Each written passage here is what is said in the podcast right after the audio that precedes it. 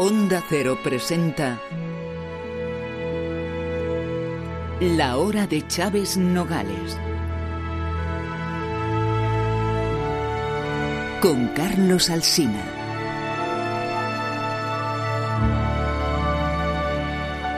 Esta tarde, Onda Cero les ofrece la primera adaptación radiofónica de tres de los relatos que constituyen A Sangre y Fuego, héroes, bestias y mártires de España.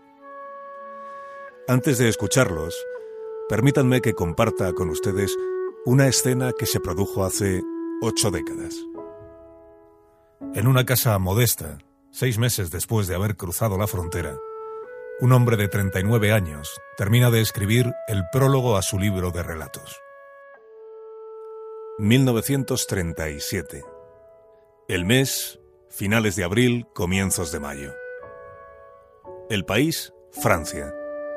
Una pequeña ciudad que debe su nombre al color cobrizo de la tierra elevada sobre la que se asienta. La montaña roja se llama Montroche, al sur del Sena, en la región de París. El hombre, sevillano, ha abandonado su patria rota y ahogada en sangre. Ha visto interrumpida su carrera, el periodismo, en la que brilló como cronista, reportero y analista de la vida política. Ha dejado atrás la guerra y a la vez la lleva consigo.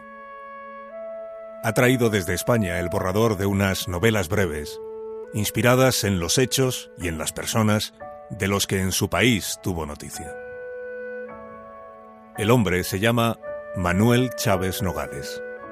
Y en la pensión de Mongoche, París, primavera del año 37, escribe. Yo era eso que los sociólogos llaman un pequeño burgués liberal, ciudadano de una república democrática y parlamentaria.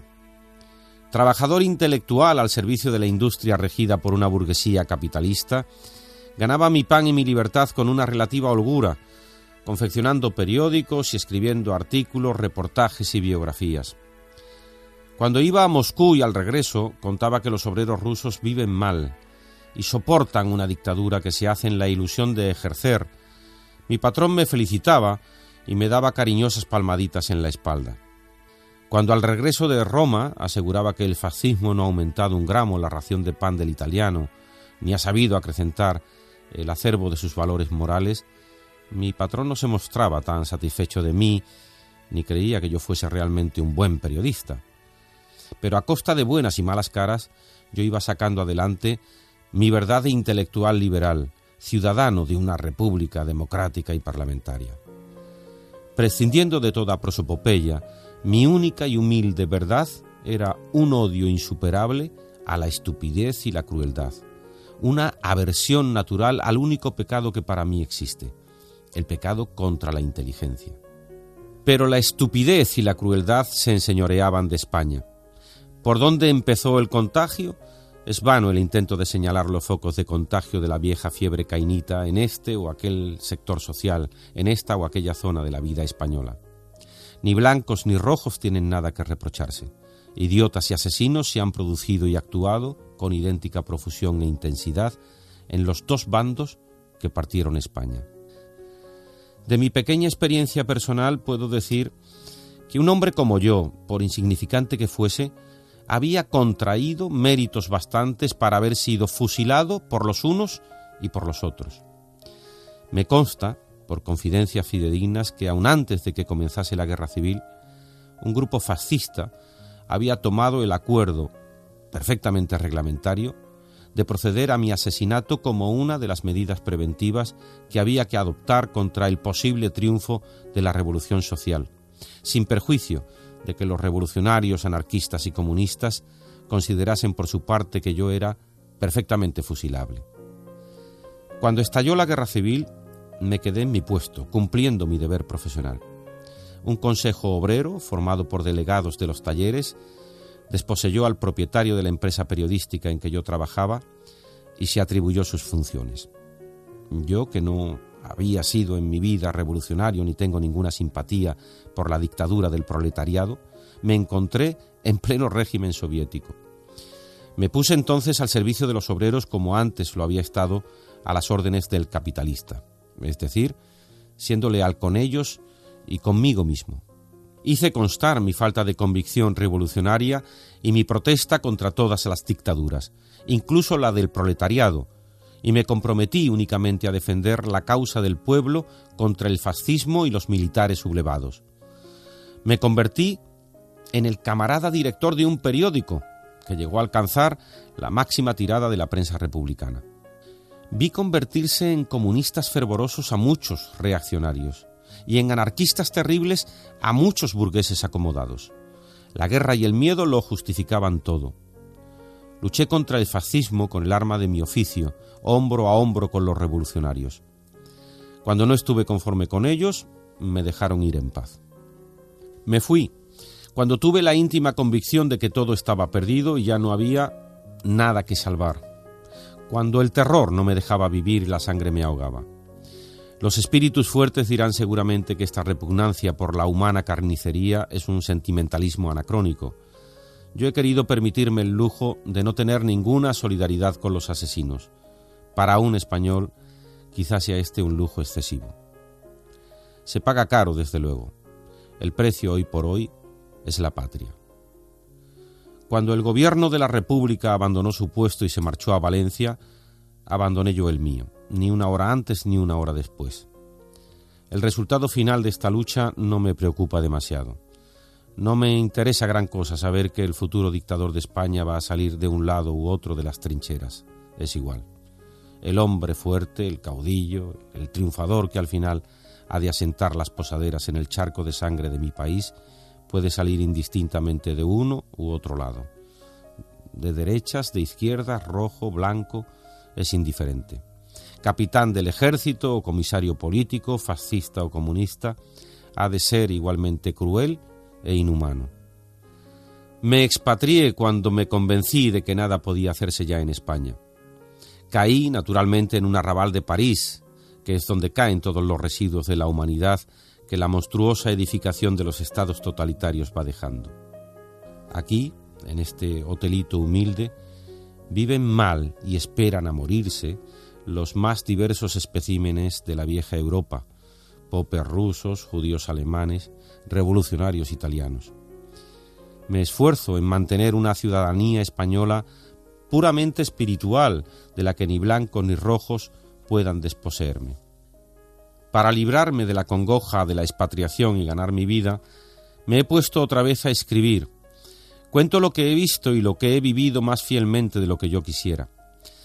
A veces los personajes que intento manejar a mi albedrío a fuerza de estar vivos se alzan contra mí, haciendo y diciendo lo que yo, por pudor, no quería que hiciesen ni dijesen. Luchando contra ellos y conmigo mismo, por permanecer distante, ajeno, imparcial, escribo estos relatos de la guerra y la revolución.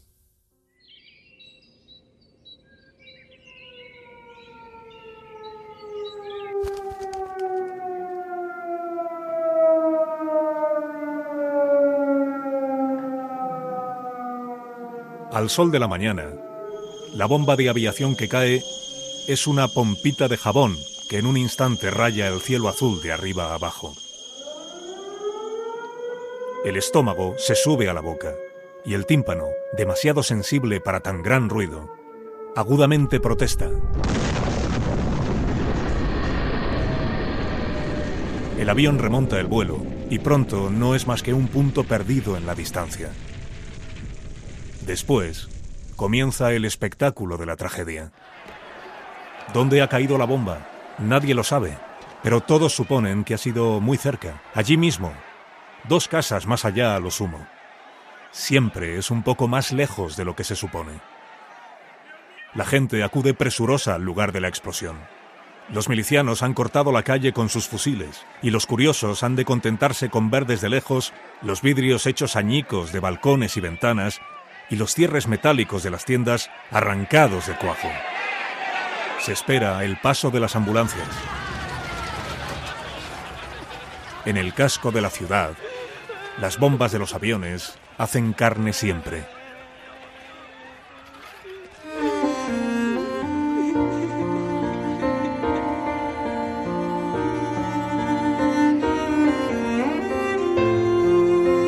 A sangre y fuego de Manuel Chávez Nogales. Una adaptación radiofónica dirigida por Carlos Alsina. Capítulo primero. Masacre. Para este pueblo de jugadores que es Madrid, el albur del avión dejando caer sobre una pacífica familia su carga de metralla tan a ciegas como el bombo de la Lotería Nacional, es un azar al que todos se someten sin gran repugnancia. Los bombardeos aéreos son una lotería más para los madrileños. En esta resultan premiados los miles y miles de jugadores a quienes no ha tocado la metralla. La lotería de las bombas, a diferencia de la otra, toca con impresionante prodigalidad. Los madrileños que juegan al azar del bombardeo han tenido que ir aprendiendo a protegerse. Los sótanos se han ido haciendo habitables y ya hay en ellos colchones, mantas, cabos de vela y estufas. En todas las casas los inquilinos montan por turno una guardia nocturna que avisa a los que duermen cuando las sirenas de policía esparcen la alarma por calles y plazas. y en vista de que los aviones fascistas consiguieron un día meter el cascote y los vidrios arrancados por la explosión de una bomba en el plato de sopa que se estaba comiendo el presidente del Consejo de Ministros, en los sótanos de los ministerios se han preparado confortables refugios. Madrid sobrelleva con alegre resignación los bombardeos. Lo más eficaz sería que llegasen de una vez esos malditos aviones rusos y espantasen a los Caproni de Franco. ¿Cuántos aviones tenemos para la defensa de Madrid? Creo que nos quedan cinco. Cinco. Pero no pueden salir al encuentro de los trimotores alemanes e italianos. Se los comen. Nuestros sargentos de aviación han caído como mosquitos. Y los pilotos extranjeros ya han dicho que con estos aparatos no salen a volar. Hoy he visto en gobernación al intérprete de los aviadores ingleses que iba a despedirse. ¿El intérprete por qué? Porque se han quedado sin ingleses. Ayer cayó el último. Unos tíos jabatos, estos ingleses. Es inútil. Con los aviones de Italia y Alemania no podremos nunca. No hay más táctica que la mía. El escarmiento. ¿Te refieres al terror? Me refiero a que por muy bestias que sean, comprenderán que cada bomba que tiran sobre Madrid les hace a ellos más bajas que a nosotros. Por cada víctima de los bombardeos, cinco fusilamientos. Diez, si es preciso. En Madrid hay fascistas de sobra.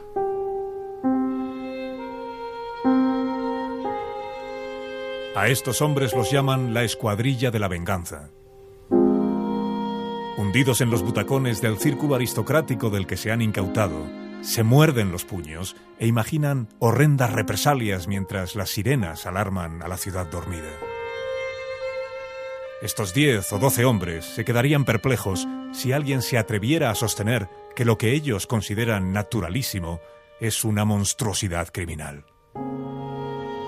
Los jóvenes que han estado en la sierra, batiéndose a pecho descubierto contra el ejército de Mola, traen a la ciudad, al regreso del frente, la barbarie de la guerra, la crueldad feroz del hombre que, padeciendo el miedo a morir, ha aprendido a matar. Es el miedo el que da la medida de la crueldad.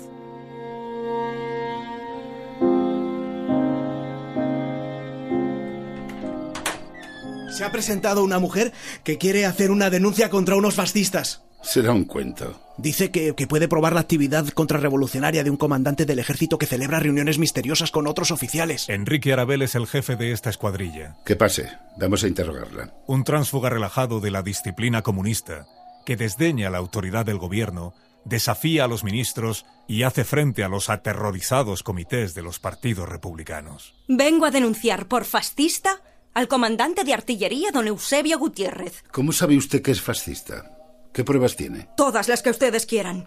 Sin ir más lejos, hace media hora, mientras volaban sobre Madrid los aviones facciosos, estaba en mi propia casa, con dos amigos suyos, también fascistas, y dijo rebosante de alegría: ¡Ya están ahí los nuestros! ¡Saludémosles! Y los tres permanecieron firmes con el brazo extendido durante un rato. ¿De qué conoce usted a este individuo?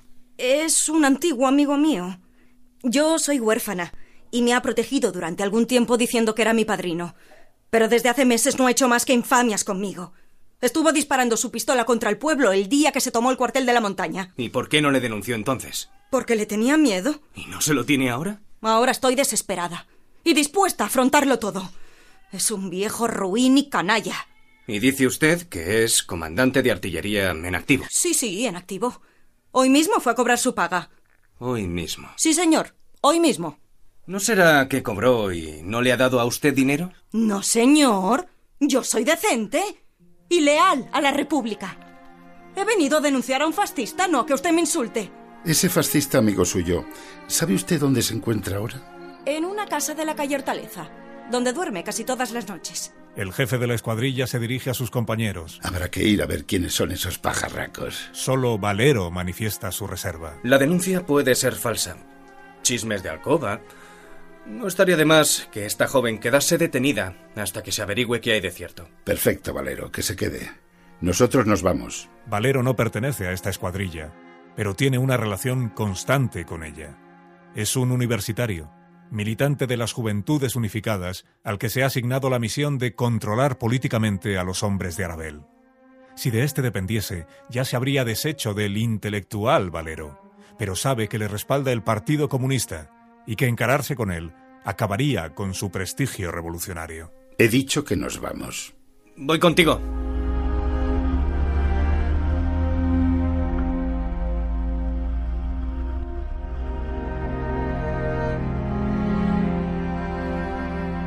Cazan al viejo comandante en una pensión de la calle de Hortaleza. ¿Quién es? Está muy arrebujado entre las sábanas, la cara amarilla, lacios los bigotes, cuando el portero y la dueña de la pensión conducen a los milicianos hasta el borde de su cama.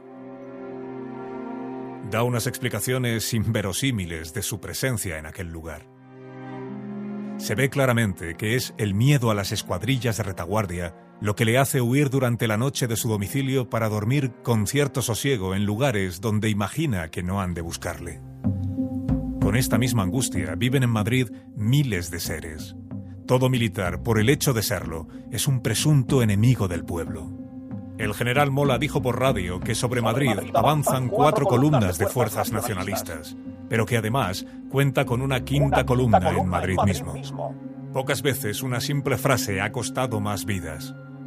Cada vez que a los milicianos se les presenta un caso de duda, se vota invariablemente por la prisión o el fusilamiento, por si es de la quinta columna.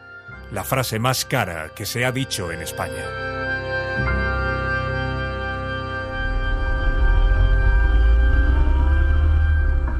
Por si es de la quinta columna, se llevan los milicianos al comandante de artillería.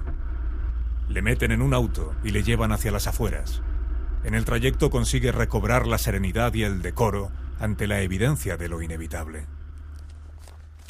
Cuando al llegar al kilómetro 9 de la carretera de La Coruña, le hacen apearse del auto y le empujan hacia un paredón blanco de luna que hay al borde de la carretera, se le ve erguirse y marchar con paso firme y rígido hasta el lugar que él mismo considera más adecuado. Allí. No consiente que ninguno se le acerque. Se pone de espaldas al paredón y ordena. ¡Apunten! Los milicianos, un poco desconcertados, se alinean torpemente y, obedeciendo a la voz de mando, le encañonan con sus armas dispares. ¡Vamos! El viejo alza el brazo derecho y grita. ¡Arriba España! Siente que las balas torpes de los milicianos le pasan rozando la cabeza sin herirle, pero le han acribillado las piernas. Dobla las rodillas y cae a tierra. Aún tiene coraje para erguir el busto indemne y gritar golpeándose furiosamente el pecho. Aquí, en el corazón, canallas.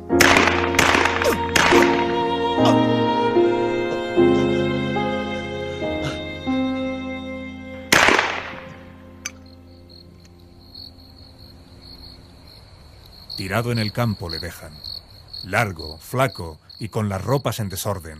Es un grotesco espantapájaros abatido por el viento. ¿Ha muerto bien el viejo? ¿Te has convencido ya de que era fascista? Cuando lo vio todo perdido se quitó la careta. Si es que no falla uno. Habrá que hacer una redada con todos y fusilarlos en masa.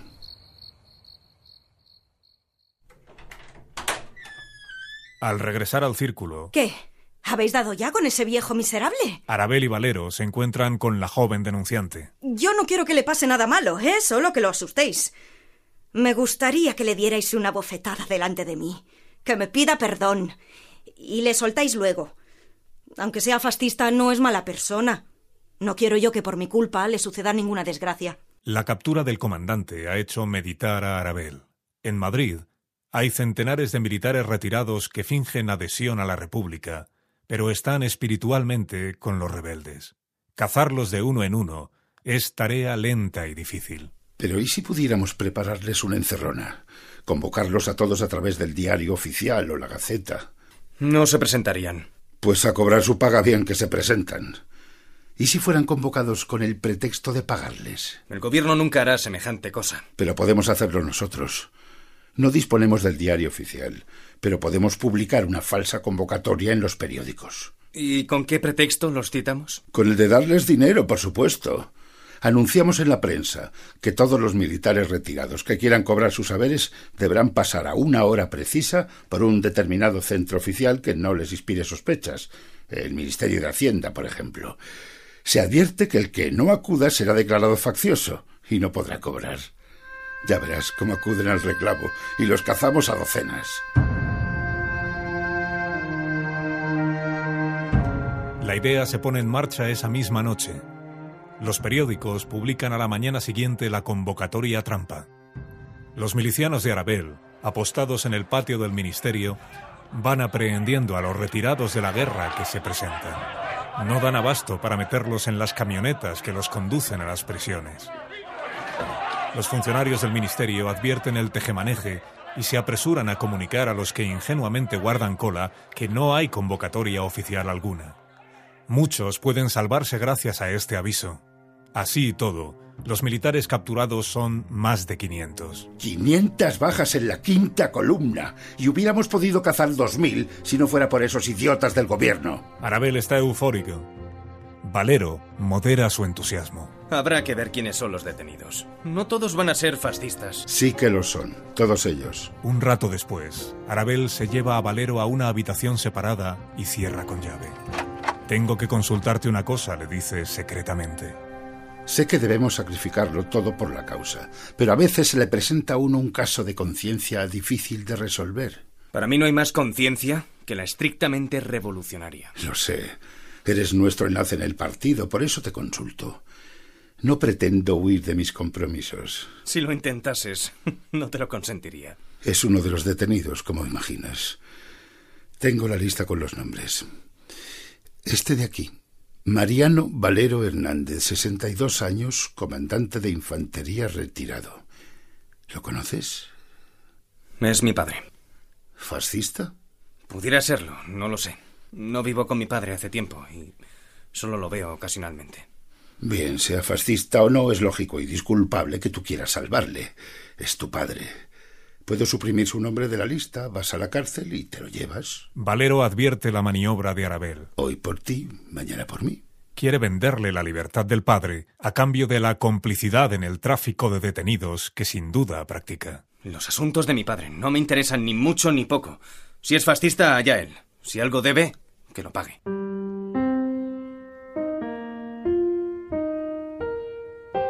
Valero sale a la calle con las manos en los bolsillos. Pasa el día vagando al azar. Cuando atardece, la aglomeración de las calles céntricas de Madrid contrasta con la soledad del resto de la urbe.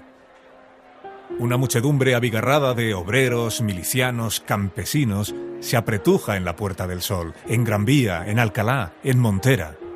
Contemplan escaparates inverosímiles de joyerías que ofrecen oro y piedras preciosas. En los anaqueles de los grandes almacenes escasean los objetos de más humilde consumo, pero las tiendas de modas exhiben provocativos y costosos modelos. En la tabernita vasca donde habitualmente come y cena, Valero se sienta en un rincón y pide un vaso de cerveza. Aún está desierto el saloncito interior que el patrón reserva a quienes aún pueden pagar en moneda burguesa aviadores, oficiales de las milicias, diputados, periodistas extranjeros, intelectuales antifascistas y unos tipos raros que nadie ha sabido nunca quiénes eran. Al rato van llegando los clientes. El poeta Alberti, con su aire de divo cantador de tangos. Bergamín, con su pelaje viejo y sucio de pajarraco sabio embalsamado. María Teresa León, con un diminuto revólver en su ancha cintura. Valero se levanta y se va. Vagabundea de nuevo por calles desiertas. Ya es muy tarde cuando se decide a franquear el portalón del recio convento que los milicianos han convertido en prisión. Habla con el camarada responsable y éste le da paso a la galería. A lo largo del muro hay entre 15 y 20 petates, y acurrucados en ellos, los presos. Solo una bombilla eléctrica ilumina el recinto. Busca al viejo con la mirada. Lo encuentra, sentado al borde del camastro, con la cabeza de pelo cano e hirsuto doblada sobre el pecho y los brazos caídos entre las piernas. Se acerca lentamente. El viejo levanta la cabeza y parece que se alegra, pero no se mueve siquiera. Hola, padre. Hola. ¿Cómo estás? Ya lo ves. He venido por si querías algo. No, nada. Estaré un rato contigo. Bueno, siéntate. Le hace un sitio al borde del petate. Como ni el padre ni el hijo son capaces de decirse nada, sacan unos cigarrillos y fuman. El joven, mientras enciende el suyo, piensa ¿Cuánto tiempo hace que mi padre me permite fumar delante de él? El viejo, con la cabeza baja, le mira de reojo, y piensa él también, orgulloso, es fuerte, más fuerte que yo. Este hombre también fue fuerte y sano en su juventud, cuando sentó plaza en el ejército de Cuba, soñando aventuras y heroísmos imperiales. La campaña, la fiebre, el hambre y la derrota le devolvieron a la península convertido en el espectro de sí mismo. Le habían sacrificado a la patria, y no le quedaba más consuelo que el de sentirse orgulloso de su sacrificio.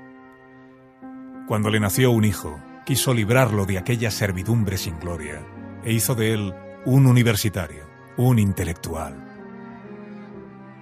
El hijo se le hizo comunista y ahora, cuando los militares han encontrado al fin un caudillo invicto, franco y un ideal nuevo, el fascismo, el hijo aquel se le alza, oponiendo la infranqueable barrera de su voluntad juvenil, mucho más fuerte que su viejo resentimiento. Fuerte es más fuerte que él. El viejo da unas chupadas al cigarrillo y se queda mirando al hijo. Este le sostiene la mirada. Y como ni uno ni otro son capaces de decirse nada, se levantan silenciosos del camastro. No necesitas nada, de verdad. No, nada. Se abrazan y se besan con recíproca ternura. Adiós. Salud. Cuando Valero abandona la prisión ya ha oscurecido. Él todavía no lo sabe, pero unas calles más allá se ha organizado hace rato un alboroto. Corrió aterrado un grupo de mujeres que antes hacía cola en una tienda. Se escuchó un ruido enorme mientras guardaban turno y algunas de ellas se desplomaron. Hay versiones diversas de lo que ha ocurrido. Fue un miliciano, dicen unos, que se empeñó en alinear a las mujeres empujándolas por el pecho y ellas le plantaron cara y él disparó su fusil. Fue un automóvil fascista, dicen otros, que aprovechando el revuelo pasó a toda marcha ametrallando. Acudieron los milicianos a inspeccionar el amasijo de cuerpos ensangrentados y dieron con la verdad. Había sido una bomba. Una bomba lanzada, se dijeron, desde algún piso alto de las viviendas próximas. Aquel balcón, dijo uno, y empezaron a disparar los milicianos contra la fachada. Nadie alcanzó a pensar que la bomba había caído del cielo. Los aviones de Franco volaban a oscuras sobre Madrid, sin que nadie los hubiera detectado. El globo cautivo que registra el ruido de los motores y hace sonar las alarmas se incendió esta mañana. Esta escuadrilla de cazas vuela más alto que los trimotores y bombardea por sorpresa y a granel. Veinte bombas pequeñas han caído en otros tantos puntos de la ciudad. Cada bomba ha producido docenas de víctimas. En los zaguanes de las casas de socorro, muertos y heridos, confundidos, en su mayor parte mujeres y niños, se alinean en el suelo esperando inútilmente a que los médicos puedan al menos reconocerles. A las 10 de la noche se calcula que entre muertos y heridos las víctimas sobrepasan el medio millar.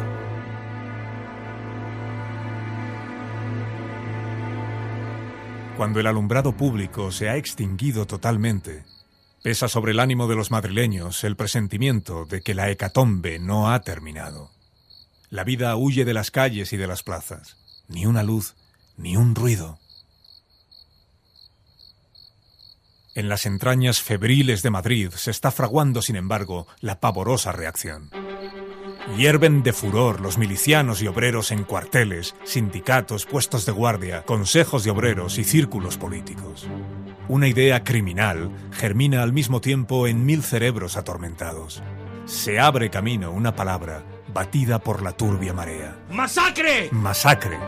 La gritan ya centenares de hombres a quienes el lúgubre sentido del término ¡Masacre! colma de esperanzas de vindicación.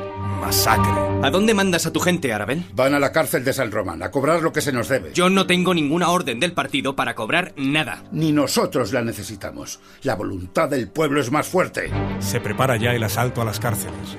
Los hombres de acción se aprestan a la matanza. Los responsables de los partidos aún vacilan. El gobierno ha mandado reforzar las guardias de las prisiones. A medianoche, en todos los centros de la revolución, se está riñendo la misma batalla. Dejo constancia de que yo no sanciono esta masacre. Pues quédate aquí, no te enteres. Mañana nos lo vais a agradecer. Valero vacila. Al fin, se mueve. Espera, voy con vosotros. Se ciñe el correaje y la pistola y sale con Arabel. Llegan en el hispano del jefe de la escuadrilla hasta la puerta del viejo convento. En la penumbra se distinguen unos bultos que merodean las proximidades. Van formando grupos junto a la cárcel. Valero y Arabel pasan junto a unos cuantos que rodean a los milicianos en la puerta. Masacre, se oye decir a uno. Entran a prisa en el recinto. El responsable del cuerpo de guardia se declara impotente para contener a los de afuera y desconfía de los de dentro. Es inevitable, les dice, pasarán por encima si nos oponemos. Valero telefonea a los centros oficiales. Obtiene respuestas débiles y tardías. Resistir, esperar, disuadir, no emplear la fuerza sino en último extremo. Han ido filtrándose hasta el cuerpo de guardia muchos milicianos de los que rondaban por los alrededores. Ya hay una masa compacta de gente armada con pistolas y fusiles en el zaguán. A las galerías están gritando ¡Masacre! Valero se coloca de espaldas a la puerta de la prisión y se hace escuchar con un grito feroz que domina el tumulto. Camaradas, la revolución va a hacer justicia. Estad tranquilos. Veinte hombres, solo veinte hombres, son necesarios para ejecutar la voluntad del pueblo. Elegid vosotros mismos a los veinte en que tengáis confianza. Los demás, fuera. ¡Justicia! ¡Eso, eso, justicia! ¡Se va a hacer! ¡Ahora nunca! Ahora mismo, 20 hombres que sean capaces de hacerla. ¡Justicia! ¡Yo soy uno! ¡Yo soy otro! Cuando están cabales los 20, Valero ordena con voz imperiosa. ¡Fuera los demás!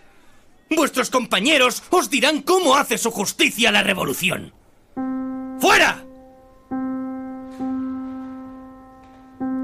Llama al responsable y dispone que los 20 entren en las galerías y conduzcan custodiados al patio a cuantos jefes y oficiales del ejército haya en la prisión.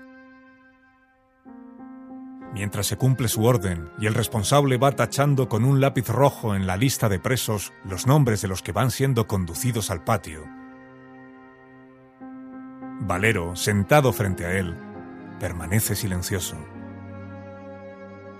Son 125 los militares presos. Todos están ya en el patio formados. Valero se pone en pie y echa a andar. Al salir al patio no puede distinguir más que una línea borrosa de seres humanos a lo largo de uno de los negros paredones. Habrá que traer luz. No, no hace falta. El ascua del cigarrillo de un miliciano le sirve de punto de mira. Su voz dura hiende las sombras. ¡Ciudadanos militares! La República os ha privado de la libertad que disfrutabais en su daño. Estáis en prisión por haber sido acusados de enemigos del pueblo. En circunstancias normales, los delitos que se os imputan serían sometidos a los tribunales ordinarios. Pero la guerra impide la función normal de la justicia. Se os va a someter a la justicia de la guerra inmediatamente. Sabedlo bien. Sea cual sea la índole de los delitos que habéis cometido, podréis reivindicaros en el acto y recobraréis la libertad. Los que quieran eludir la dura sanción que por su pasada conducta ha de recaer sobre ellos, los que acepten defender el honor de la revolución con las armas en la mano, un paso al frente. Ninguno lo da. Ciudadanos militares, la República os hace un último requerimiento. Los que quieran salvar sus vidas, un paso al frente. Nadie se mueve. ¡Aún es tiempo! Los que no quieran morir, un paso al frente. Las sombras parecen de piedra. La voz de Arabel susurra en el oído de Valero. Basta ya. Has hecho lo que podías por esa canalla. Déjame a mí ahora. Los milicianos empiezan a maniobrar en el patio. Petardean la noche los motores de los camiones. Y hasta que llega el alba están los perros aullando y ladrando desesperadamente. El parte oficial consigna al día siguiente que a consecuencia del bombardeo aéreo han muerto 222 personas en Madrid. Figuran los nombres y apellidos de 97 víctimas. Y al final dice, los 125 cadáveres restantes no han sido identificados.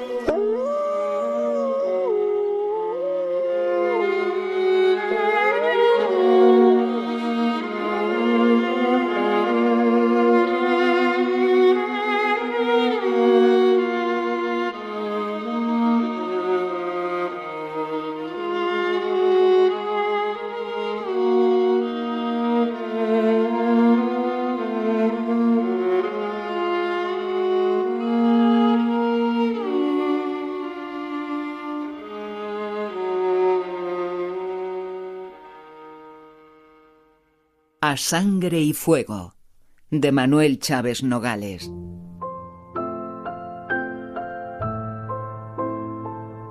Capítulo segundo. Viva la muerte.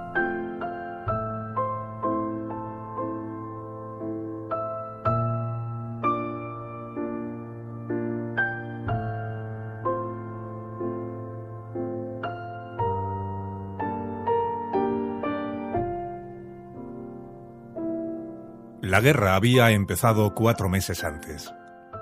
La noche del domingo 19 de julio, Pascual, el mozo, llegó un poco más tarde que de costumbre al hotelito de la Sierra, donde veraneaban ocho o diez familias de la clase media acomodada de Madrid.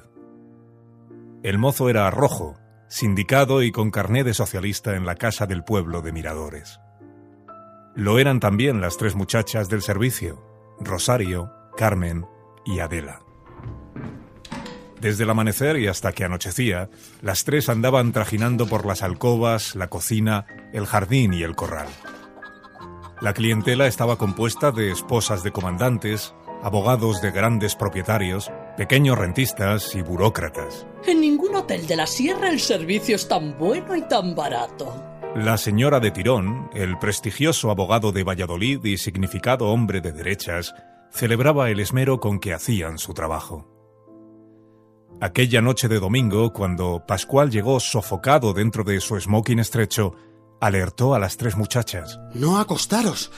Esta noche habrá acontecimientos. Venía de la casa del pueblo donde había pasado la tarde. La radio transmitía vagas referencias de una sublevación militar del ejército de África. Los huéspedes del hotel celebraban jubilosos lo que iba a ocurrir en España.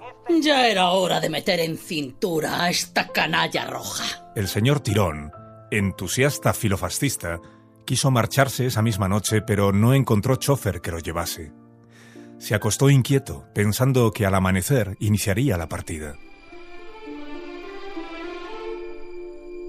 Mientras él y los demás huéspedes del hotel dormían soñando un paraíso de desfiles marciales y fiestas de la raza, Pascual y las tres muchachas, Rosario, Carmen y Adela, salieron sigilosos y se encaminaron al encuentro con los hombres de izquierda del pueblo. De madrugada llegó en automóvil un dirigente socialista que recorría los pueblecitos con instrucciones.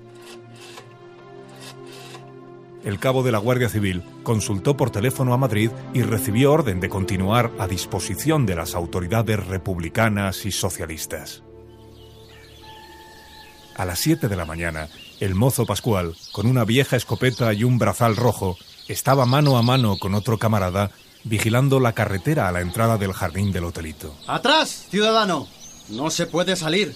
Cuando el señor Tirón quiso salir, se encontró con la escopeta de Pascual. ¿Quién eres tú para detenerme? ¿Quién ha dado esa orden? El comité. ¡Atrás! He dicho. Tirón hizo un gesto de desdén e intentó avanzar. El camarada que acompañaba a Pascual se echó la escopeta a la cara. ¿Le tiro? No. Espera. Tirón volvió la espalda ciego de miedo y se metió en el hotel mordiéndose los puños de rabia. Aquellos bárbaros eran capaces de matarlo. La escena produjo un gran revuelo entre los huéspedes del hotel. Intentaron telefonear pidiendo auxilio, pero la comunicación estaba interrumpida. Quisieron salir y no los dejaron. ¡No se puede salir! El tiempo pasaba y las noticias que llegaban por radio les aconsejaban prudencia. En Madrid, el cuartel de la montaña había sido asaltado por el pueblo, que fusiló inmediatamente a los oficiales rebeldes. A media tarde, la convicción de la derrota por una parte y el hambre que sentían por otra les hicieron deponer su hostilidad. Había que transigir. Las tres muchachas del hotel, Rosario, Carmen y Adela, que habían estado toda la mañana en el pueblo, aparecieron al fin. Venían jubilosas, con las mejillas encendidas, los ojos brillantes, unos pañuelos de seda roja al cuello y unas insignias socialistas en el pecho. La más joven, Adela, se había encasquetado el gorrillo de cuartel de un guardia civil. Entraron en el comedor levantando el puño y gritando ¡Salud, camaradas! Los huéspedes la rodearon pidiéndoles ansiosamente noticias. El pueblo triunfaba. Después de vencer a los rebeldes en Madrid, los obreros que se habían provisto de armas en los cuarteles asaltados salían en camiones para apoderarse de Getafe, de Cuatro Vientos, Alcalá y Guadalajara. Esta misma noche llega una columna que va para Ávila a combatir a esos sublevados. Las señoras quedaron abatidas por estas noticias. Desfallecían de hambre, además. Rosario, Carmen y Adela, triunfantes, se brindaron a darles de comer, pero ellas, las señoras, tenían que ayudar. La revolución social triunfaba y todos tenían el deber de trabajar. ¿Conformes? Pusieron a la esposa del comandante a pelar patatas. La señora de Tirón ayudó a encender la lumbre. Y el propio señor Tirón, bromeando condescendiente, estuvo poniendo la mesa bajo la dirección de Adelita, que se reía de su torpeza muy divertida al ver tan amable a un señor de tantas campanillas. Después de la cena, volvió la indignación. Las tres muchachas se marcharon otra vez a la casa del pueblo y los huéspedes, furiosos y humillados, estuvieron discurriendo la manera de verse libres de aquella tiranía. El señor Tirón tenía un plan. Si conseguía salir del hotel, tal vez pudiera ponerse en contacto con elementos derechistas de miradores y de los pueblos próximos que, según sus noticias, estaban preparados a todo evento y habrían conseguido seguramente establecer contacto ya con los rebeldes. Se aventuró a salir por la puerta del corral, burlando la vigilancia de los milicianos. Entretanto llegaron a Miradores los primeros camiones con obreros, guardias de asalto, guardias civiles y milicianos que venían de Madrid después de haber derrotado a los rebeldes. Iban hacia Ávila, cantando la internacional a coro y levantando el puño con frenético entusiasmo, arrastraban tras ellos a los mozos de los pueblos por donde pasaban. Los guardias de asalto abrazados a los obreros y sobre todo los viejos guardias civiles con la guerrera por primera vez desabrochada y el tricornio nunca hasta entonces ladeado, provocaban un júbilo indescriptible en las masas populares.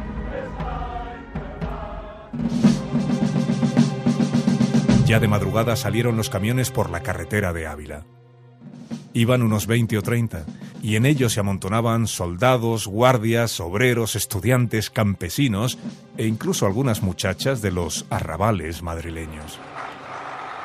En Miradores se unió a la expedición un camión más con 15 o 20 mozos del pueblo, y entre ellos Pascual, con las tres muchachas del hotel, Rosario, Carmen y Adela, que se lanzaron alegremente a la aventura. El pueblo quedó desierto. El vecindario se encerró atemorizado en sus casas. Durante toda la noche, sin embargo, unas sombras estuvieron yendo y viniendo sigilosamente por los alrededores. En los hoteles de los veraneantes acomodados y en las fincas de los ricos del pueblo, algo se tramaba.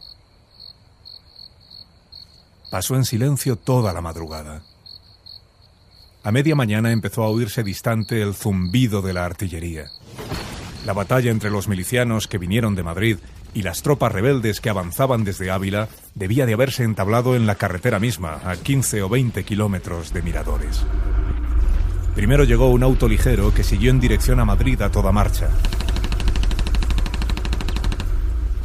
A la salida del pueblo le hicieron una descarga cerrada unos invisibles agresores. Luego vino un camión con heridos. Cuando estaban descargándolo en la plaza del pueblo fue también tiroteado. Al atardecer empezaron a recibirse noticias concretas de la batalla. Los militares rebeldes, sólidamente atrincherados en formidables posiciones estratégicas de la sierra, habían ametrallado a placer a los bisoños combatientes del pueblo que avanzaron insensatamente por el centro de la carretera. Los rojos, después de una carnicería espantosa, tuvieron que batirse en retirada. Pero cuando regresaban derrotados a Miraflores, unos facciosos apostados en las casas del pueblo les hicieron fuego mortífero. Los camiones que volvían del frente abarrotados de muertos y heridos se amontonaban en la plaza, donde eran acribillados por los fascistas del pueblo y de los contornos, parapetados en las ventanas y los tejados de las casas próximas. Aprovechaban el desconcierto de la derrota para aniquilarlos a mansalva.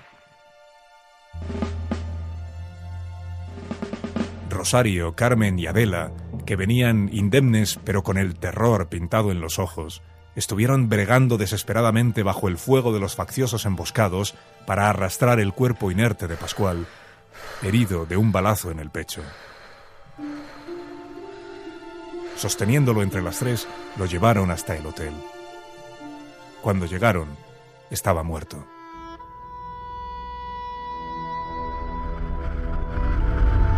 A primera hora de la noche se presentaron en la puerta del hotel unos automóviles con los faros apagados en los que huyeron camino de Ávila los huéspedes más decididos, la señora de Tirón entre ellos. Los otros se quedaron esperando la llegada de las tropas. La creían inminente. Rosario, Carmen y Adela, horrorizadas, velaban el cadáver del mozo en el suelo de la cocina. Los huéspedes, molestos por la presencia en el hotel de aquel muerto rojo, amenazaban a las muchachas para que se lo llevaran de allí antes de que llegasen las tropas. Tenéis que llevaros eso de aquí. Vendrán los militares y creerán que este hotel es un nido de marxistas. Pero los militares no llegaron. Permanecieron sólidamente instalados en sus posiciones estratégicas de la montaña. Lo que sí llegó dos horas más tarde fue otra columna de milicianos de Madrid. Los primeros camiones fueron recibidos a tiros por los facciosos emboscados, pero la avalancha de combatientes republicanos era tal que pronto estuvo cercado el pueblo por centenares de hombres armados. Madrid se despoblaba para ir a la sierra a defender la República. La presión de esta nueva masa humana hizo saltar de sus escondites a los facciosos. Fueron perseguidos como alimañas y muertos allí donde se les cogía. El cura del pueblo estuvo hasta el último momento haciendo fuego con su carabina desde una tronera del campanario. Cuando ya de día los milicianos consiguieron subir a la torre, se apoderaron de él, le voltearon y le lanzaron al vacío.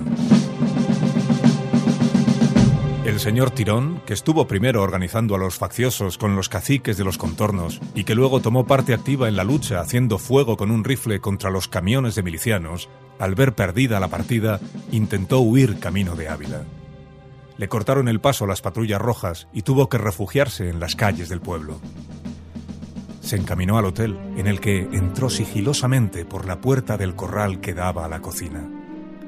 Rosario, Carmen y Adela seguían allí velando el cadáver de Pascual en el suelo. por lo que más quieran en el mundo, no me delaten. Ellas le miraron con odio. No, no, no me delaten. Me asesinarían. Digan, digan ustedes que no salí del hotel en toda la noche. Díganlo por sus madres. Les cogía las manos y pretendía besárselas enloquecido. Rosario le apartó violentamente y señalándole con ojos de loca el cadáver de Pascual le dijo Mira, mira lo que han hecho los tuyos con Pascual.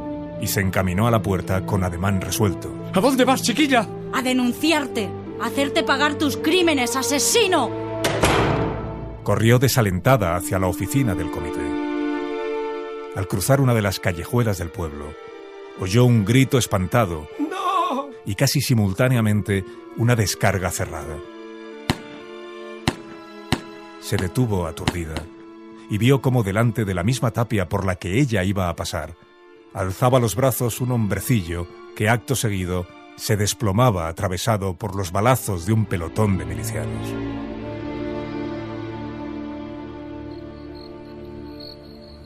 Rosario, espantada, los vio marchar. Se quedó inmóvil al pie del cadáver. Era un hombre pequeño y delgado, vestido con un traje negro decente. Sostenía en la mano la fotografía de dos niños vestidos de blanco. Debió de sacarla de su cartera cuando se vio empujado contra la tapia. Rosario cerró los ojos y tuvo que apoyarse para no caer. Cuando consiguió arrancarse de aquel lugar, volvió con pasos lentos y vacilantes al hotel. Entró en la cocina, donde Tirón seguía anonadado mirando el cadáver de Pascual. Cruzó ante él sin mirarlo siquiera, se acercó al muerto, se agachó y estuvo registrándole los bolsillos. Luego se incorporó y le alargó a Tirón una cartera de piel mugrienta. Tome esto. Es el carnet socialista de Pascual. Póngase una blusa de obrero y huya si no quiere que lo maten. Tirón tomó el carné y quiso besar las manos de Rosario. Ella lo rechazó Váyase. Váyase. y se echó a llorar como una chiquilla.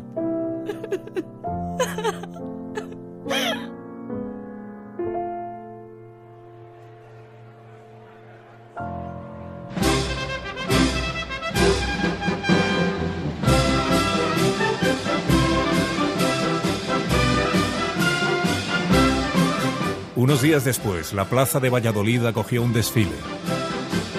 Señoras entusiastas con velo y mantilla vitoreaban a los salvadores de España, mientras las niñas en primera fila agitaban banderitas con los colores de la monarquía. Desfilaron primero los pedritos y luego los flechas, niños uniformados a la manera de Roma y de Berlín que jugaban a ser soldados.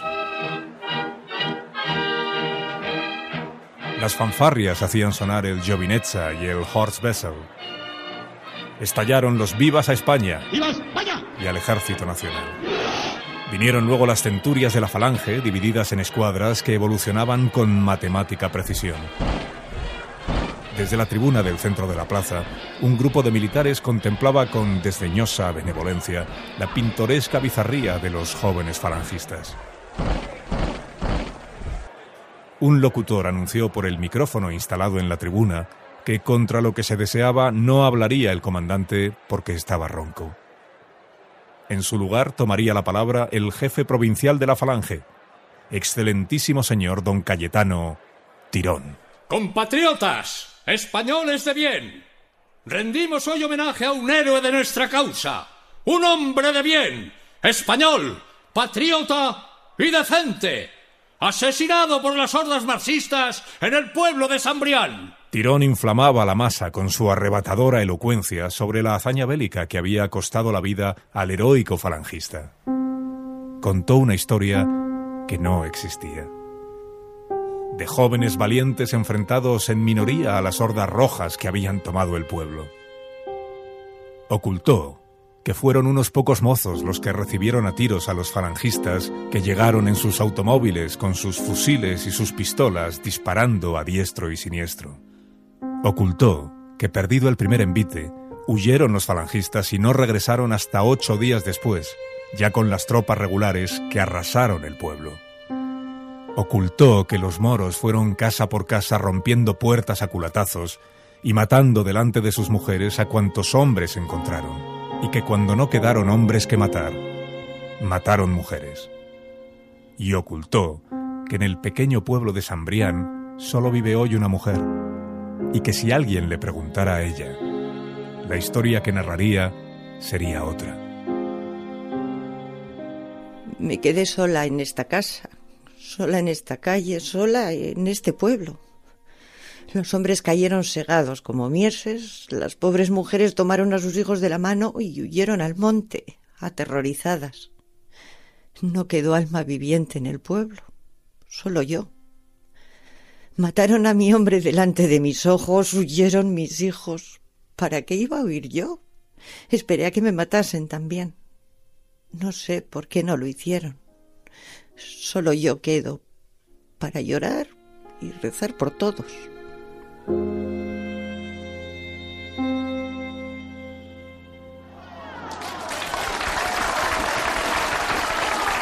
Una ovación clamorosa subrayó las últimas palabras del señor Tirón. La gloriosa acción del Ejército Nacional que libró al fin al pueblo de Sambrián y al país entero de la tiranía de los bandidos rojos.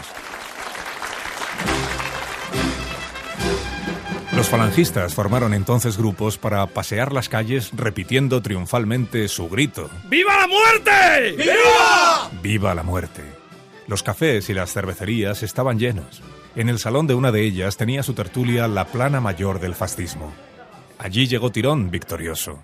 Magnífica oratoria, don Cayetano. Lo de Sambrián fue, fue tal como usted lo ha contado. El que habló se llamaba Paco Citroën, un señorito madrileño achulapado y gracioso que se vanagloriaba de haberse batido en la sierra como un jabato. Yo estuve allí. Y, y, si no fue así, esté usted tranquilo, que no vendrá vecino a rectificarlo. Ya nos tomamos el trabajo de que no quedase ninguno. Su complejo de inferioridad nacional le hacía reaccionar salvajemente contra todo lo que no fuese típicamente español, con una delirante xenofobia que cuando estaba borracho le llevaba a dar gritos incongruentes. ¡Viva el cocido y muera el Foreign Office! ¡Muera la gimnasia sueca y vivan los toros! ¡Abajo los cuartos de baño! ¡Viva el olor a sobaco! Aquella misma tarde llegaba a Valladolid un grupo de legionarios que había estado combatiendo en la sierra. Atravesaron las calles marcando el paso con mucho braceo y pidiendo palmas. Traían los cuellos desabrochados y los brazos remangados. La gente pacífica y cobarde de la ciudad veía pasar con embeleso a los famosos guerreros. Terminado el desfile, se repartieron los legionarios por las calles y las tabernas a difundir vanidosamente sus hazañas. En la tertulia de la cervecería confraternizaron con los jefes falangistas. Ayer mismo entramos por fin a la bayoneta en el pueblo serrano que más encarnizada resistencia nos ha ofrecido. ¿Qué pueblo es ese? Miradores. ¿Alguno de ustedes lo conoce? Tirón, al escuchar el nombre, bajó la cabeza. Un mal sabor angustioso le subió a la boca. No negaré que tenían coraje estos rojos. Jóvenes que a duras penas podían sostener un rifle y muchachas que asesinaban con las manos a los nuestros cuando caían malheridos. Tirón, sobrecogido, escuchaba al oficial describir el pueblo que él tan bien conocía. En su cabeza había tres figuras de mujer martilleándole la conciencia. Fue el pueblo que más resistió, pero también allí vencimos. ¿No dejaron a nadie vivo? ¿Vivo para qué? Alguno escapó al campo, excelentísimo señor, pero todos fueron capturados y los hemos traído a Valladolid. Aquí los fusilamientos tienen más público. Tirón salió de la cervecería tarde y con su conciencia agitada. Se preguntaba qué habría sido de las tres mujeres que lo salvaron a él si habrían muerto en el pueblo o aguardaban la ejecución a solo unos metros de donde él había pronunciado su aplaudida arenga. Se encaminó primero hacia su casa, dispuesto heroicamente a no salir de dudas. Pero en el umbral mismo cayó en la tentación de volver sobre sus pasos y encaminarse a la prisión central. Un cónclave de falangistas debía de estar decidiendo en aquel momento la suerte de los prisioneros. Buena redada, la del tercio de miradores. Esta misma noche caen once de esos bandidos rojos. ¿Tenéis ahí la lista de prisioneros? Le alargaron un papel. Apenas clavó los ojos en él, vio los tres nombres temidos. Rosario, Carmen, Adela. Sintió que pasaba el tiempo. Dentro de sí mismo algo se rebelaba y pugnaba por salir. Permanecía estúpidamente inmóvil con aquel papel delante de los ojos. Un ímpetu vital se arrancaba desde el fondo de su ser, dispuesto a irrumpir triunfal en aquel ambiente horrendo. Pero era muy poco hombre para tan gran empeño. La voz se le quebró en la garganta, se le heló la sangre en las venas y quedó el ímpetu aniquilado. Se limitó a preguntar con tímido acento. ¿Y estas tres mujeres? ¿Esas tres? Las peores. Con cien vidas no pagaban lo que hicieron. no será tanto. Han hecho horrores. Torturaban a los prisioneros, sacaban los ojos a los hijos de las familias de orden. Eso no es verdad. A mí me consta. A usted no le consta nada. Uno de los jefes le interrumpió de inmediato. ¿Acaso olvida que es usted el jefe de la falange española? Esas mujeres han cometido crímenes horrendos y van a pagarlos con sus vidas. ¿Tiene usted algo que añadir? Tirón se cuadró militarmente. Nada. Estoy a las órdenes de vuecencia. Puede usted retirarse entonces. Salió hecho un guiñapo. En las calles, solitarias y oscuras, no había ya un alma. Se cruzó con una patrulla de falangistas que iba cantando su himno de guerra. ¡Viva la muerte! ¡Viva! ¡Viva la muerte! Entró en casa y se encerró en la alcoba. Al quitarse el correaje, sacó la pistola de su funda. Estuvo un momento considerándola. Se apoyó el cañón en la sien. Cerró los ojos. Uno, dos, tres, cuatro, cinco, seis, siete. Abrió los ojos y se sonrió a sí mismo. ¡Qué gran farsante era! Guardó la pistola en la mesilla y se echó a dormir. Pasó el tiempo y despertó despavorido. Era como una alimaña presa en el cepo. Se levantó al fin desesperado, se vistió y salió a la calle como un autómata. Al llegar frente a la puerta de la cárcel coincidió con los camiones de falangistas que también llegaban. Supo entonces que todo había terminado ya. No tuvo que preguntarles nada. Uno de ellos se lanzó a contarle las ejecuciones. Fue una noche dura, jefe. No es lo mismo fusilar hombres que fusilar mujeres. En su conciencia cobarde, Tirón pordioseaba la tranquilidad de que al menos las tres muchachas no hubieran sufrido. ¿Qué tal han muerto? preguntó con tono afectado. No debían de tener ninguna gana de morir. Eran jóvenes y guapas. Una de ellas, la más jovencilla. Adela. Adela, creo que se llamaba. Era poquita cosa, pero muy firme. Hasta se sonreía. Luego se nos derrumbó y hubo que arrastrarla a la pared a puñados. Aún tuvo fuerza para levantarnos el puño, pero no le dimos tiempo a gritar. ¿Y las otras? Una fue como una cordera, en silencio. Pero a mí la que más me ha impresionado fue la otra, la más mujer.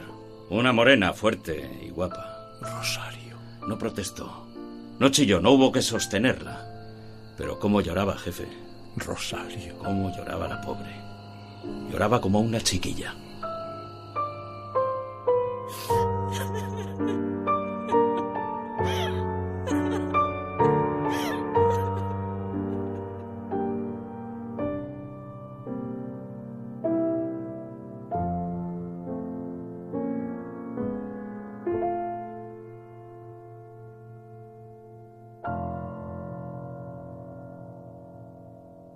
A sangre y fuego, de Manuel Chávez Nogales. Capítulo tercero. El refugio. Bilbao, 1937. Esconderse de los aviones no pasa de ser, para los críos, un juego divertido. José Mari, espérame. Chomín, espérame tú a mí. Ignacio, espérame, por favor. El padre y la madre salen de casa rezagados, gruñendo y hartos ya de tanto ajetreo. Esto es un sin vivir. Los chicos no. Los chicos corren encantados camino del refugio. José Mari, deja de correr. Chomín, para un momento. Esperadme, que yo no puedo correr tan deprisa. Los aviones fascistas bombardean la villa de hora en hora. En ocasiones, los cuatro toques de sirena que anuncian el cese del peligro van seguidos de una nueva señal de alarma porque otra cuadrilla viene a relevar a la que en ese momento se aleja. Hay orden rigurosa de guardar silencio en los refugios, pero la algarabía siempre es formidable. Un espantoso guirigay en el que destacan los llantos desgarrados de los niños, las voces broncas de los padres agrupando a su prole. ¡Estamos juntos! ¡He dicho! Y los gritos histéricos de las mujeres que claman a todos los santos de la corte celestial contra aquel castigo que les llueve del cielo. En el breve intervalo que suele haber entre el toque corto de alarma y los tres largos que señalan la presencia del peligro, los chicos, que conocen ya de sobra el camino del refugio, atraviesan la calle en dos saltos y se meten bulliciosos en el sótano. Vamos, daos prisa. Contentos de encontrarse de nuevo reunidos con los demás chicos de la vecindad en aquel estrecho recinto que, para sus imaginaciones infantiles, tiene el prestigio de un misterioso subterráneo de algún palacio encantado. La madre, que antes de abandonar su cocina se obstina en dejar recogidos los pucheros, y el padre, que va a esconderse siempre de mala gana y un poco humillado, están aún llegando al refugio cuando... La primera explosión retumba de montaña en montaña con pavoroso estruendo. La bomba de 150 kilos ha ido a caer hoy sobre el tejado del refugio. Lo traspasa como si fuesen de papel los pisos del caserón y explota sobre las cabezas del medio millar de seres hacinados en los sótanos. Tiembla la tierra como si sus entrañas se hubiesen desgarrado. Tejas, ventanas y chimeneas son escupidas al cielo. Y entre aquella masa de humo negro que se estira violentamente hacia lo alto, aparecen los recios muros heridos de muerte por las anchas grietas que se ha abierto en ellos. Cuando ya por ellas se ven las tripas del caserón, los altos paredones se inclinan solemnes y se abaten con pavoroso estruendo alzando al llegar al suelo una gran nube blanca que lo borra todo.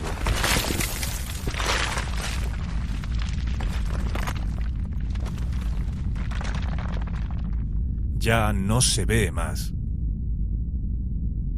El padre y la madre presencian, paralizados por el espanto, esta fantasmagoría apocalíptica. Quedan cegados por densas oleadas de polvo y humo y caen al fin abatidos por la lluvia de tierra, maderos y hierros que el cielo devuelve. Pasa el tiempo. La gran nube se eleva lentamente sobre el barrio viejo de Bilbao y los ojos de los bilbaínos, agrandados por el terror, van descubriendo la magnitud de la catástrofe. No queda del caserón más que un montón ingente de cascotes, vigas de hierro retorcidas, maderos astillados y planchas de cemento cuarteadas. Sacudiéndose la tierra que casi le ha sepultado, ciego, medio asfixiado, con la cabeza turbia y el cuerpo magullado, el padre se incorpora penosamente y poco menos que arrastras llega hasta el montón humeante de ladrillos y se pone a gritar llamando desesperadamente a sus hijos. ¡José Mari! ¡Ignacio! Trepa por esta montaña dando alaridos espantosos. A través de las nubecillas de polvo que cada nuevo derrumbamiento levanta, se le ve saltar de un lado para otro, manoteando y llamando a sus hijos. ¡Chopin! ¡José Mari! ¡Carmelchu! Este hombre enloquecido, con el rostro cubierto de sangre, las ropas en jirones y las manos destrozadas, remueve furiosamente los ladrillos, gritando con voz cada vez más ronca. ¡Ignacio! ¡Chami! ¡Carmelchu!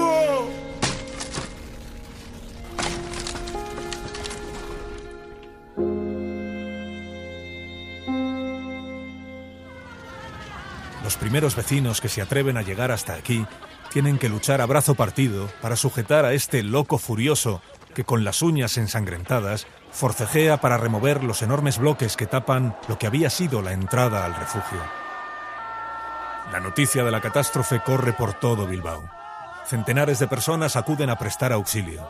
Cada cual remueve el montón de cascotes por donde se le antoja. La confusión y la angustia dificultan el salvamento. Hasta que acuden los bomberos y unas cuadrillas de obreros con herramientas, no se hace nada eficaz. Siguiendo las indicaciones de los técnicos, se comienza a abrir entonces, a golpe de pico, un camino hacia el lugar más accesible al sótano. Pronto se oyen las voces débiles y lejanas de los que están sepultados.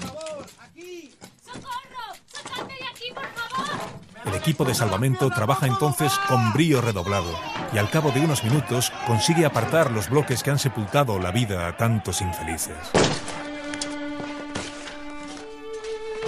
Por el boquete abierto asoma primero una cabecilla calva en cuya boca desdentada pone el terror una mueca espantosa. ¡Lo tengo, lo tengo! Apenas lo izan cogiendo al hombre por debajo de los sobacos, la cabeza se le troncha sobre el pecho, roto el resorte de la angustia que la había mantenido erguida. ¡Los que puedan moverse! ¡Que vayan saliendo! Salen por aquel boquete hasta 30 o 40 personas, y casi todas ellas, al verse a salvo, se desploman inertes. Una mujer lleva en brazos a un niño de dos años con los ojazos azules muy abiertos y los bracitos colgando. Intenta reanimarle con sus besos. Vamos, mi niño. Ya estamos fuera. Se lo quitan del regazo antes de que se dé cuenta de la inutilidad de sus caricias. Los que salen por su pie no llegan al medio centenar. Dentro quedan más de 300. Los bomberos agrandan el boquete y se meten en el sótano. Van extrayendo a los que allí yacen, unos desmayados, otros heridos, casi todos muertos. Así todo no se encuentra más de un centenar de personas. ¿Y los demás? ¿Dónde están los otros? La bóveda del sótano se ha hundido por el centro y los atrapados han quedado incomunicados a un lado y al otro. En la otra mitad del sótano, los vivos han ido abriendo camino desde dentro a través de los escombros y pueden empezar a salir al exterior. Quedan dentro los heridos y aprisionados.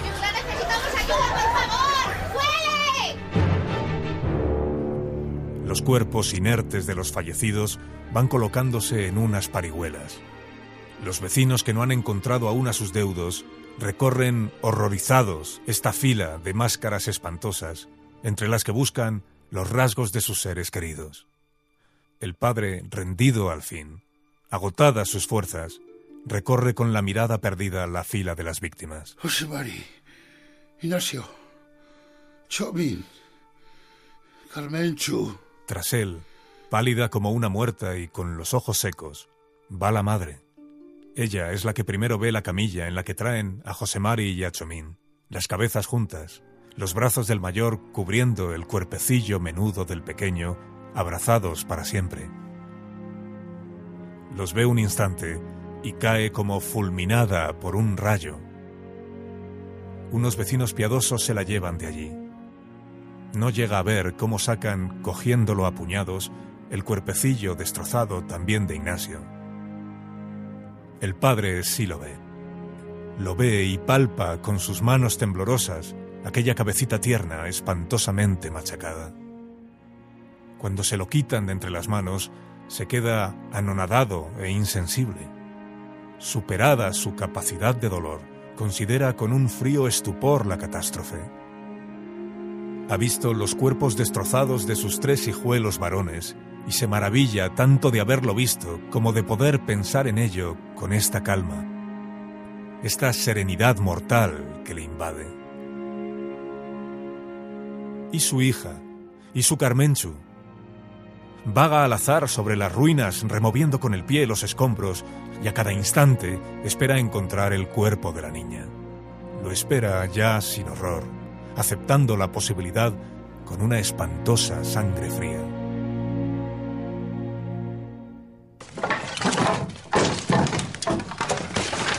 Las cuadrillas de obreros siguen trabajando en la pirámide de cascotes que ha dejado el bombardeo del refugio. Además de los cincuenta y tantos cadáveres retirados ya de entre los escombros, faltan aún veinte o treinta personas que no han sido halladas ni vivas ni muertas. Los familiares de los desaparecidos, agotados, desisten de la angustiosa búsqueda. Incluso los bomberos dudan. Es inútil. Necesitaríamos tres días para remover todo esto. Sería mejor emplear la dinamita. ¿Y si queda alguien con vida? No es posible que nadie quede ya a estas horas. Uno de los obreros se fija entonces en el hombre que los escucha absorto. Es el padre, que se resiste a alejarse del lugar.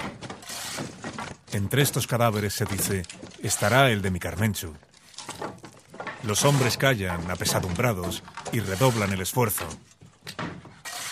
El padre se aleja silencioso con los brazos caídos a lo largo del cuerpo. Un poco más allá, cree advertir que los que trabajan han encontrado algo. ¿Qué habéis encontrado? Otra víctima. Se acerca a ellos con una glacial desesperanza cuajada en los ojos. ¿Viva o muerta? Muerta, hombre, muerta. Él oye una voz que dice... Es una muchacha, pobre. Aparta entonces furioso a los que están delante de él y se mete en el agujero gritando... ¡Mi hija! ¡Carmenchu! Quieren llevárselo de allí, pero no hay fuerzas humanas capaces de arrancarle. Debatiéndose con los que intentan apartarle, se acerca a su hija. El mechero de acetileno colocado en el fondo del agujero produce un deslumbrante entrecruzamiento de sombras duras y haces de luz blanca y fría. Se tira de bruces y asomando la cara por el cruce de esos maderos, ve al fin el rostro de cera de Carmenchu. Carmenchu, mi Carmenchu. La niña tiene el cuello doblado en un escorzo difícil y reposa la cabeza sobre una viga de hierro que ha quedado cogida entre dos enormes bloques de cemento. ¡Carmenchu! Entonces, a la luz deslumbradora del acetileno, se ve lo inconcebible. ¡Carmenchu! La niña ha abierto los ojos y sus labios se han movido. ¡Vive! ¡Vive! Con una fuerza insospechable, el hombre aparta los hierros y los maderos que le separan de su hija y alarga las manos temblorosas hasta tocar su cabellera rubia. Siente la niña la caricia y vuelve a plegar los labios como si sonriese. ¡Mi Carmenchu! Se pone a quitar con ímpetu los escombros amontonados que tapan el cuerpo de la cría. El equipo de salvamento agranda el hoyo y pronto están rodeando a la muchacha sepultada cinco o seis hombres que afanosamente apartan el cascote que la cubre. Se ve entonces que el cuerpecito de la inocente está aprisionado por un bloque enorme de cemento que aplasta sus piernecitas. El padre intenta inútilmente mover aquella mole. Papá, papá, sácame de aquí. Los hombres juntan todos sus esfuerzos. El bloque está empotrado en otros bloques y apenas consiguen moverlo. La niña abre los ojos desmesuradamente y luego los cierra, haciendo rodar la cabeza sobre la viga en que la apoya. Cuidado, si movemos el bloque podemos matarla. ¡Que venga un médico! Un ingeniero para dirigir la maniobra. ¡Una grúa y más hombres! El padre está de rodillas. Salven ustedes a mi hija. Sálvenla. Al fondo se oyen las voces de los capataces y el resuello de los obreros empujando los bloques. Llega el médico. Pulsa el brazo de la niña y se apresura a ponerle unas inyecciones de aceite alcanforado. La vida se le escapa. ¡Aguanta, mi niña! ¡Aguanta! Reanimada por las inyecciones, la niña abre los ojos y sonríe al padre. Los hombres jadean empujando los bloques. A veces una masa de escombros rueda hasta el fondo del agujero, levantando una nubecilla de polvo que pone un halo blanquecino en torno a la llama de la lámpara. El padre cubre la cabeza de la niña con su cuerpo y suspira. Mi Carmenchu, estate quietecita, que dentro de nada ya no sufrirás más. Media hora después, el médico tiene que poner una nueva inyección a la niña para reanimar su corazón, que poco a poco se debilita. Te vamos a sacar ahora mismo y te curaremos muy bien para que no te duela. Vendrás a casa y podrás jugar y divertirte. Se acabará la guerra y tendrás un vestido bonito.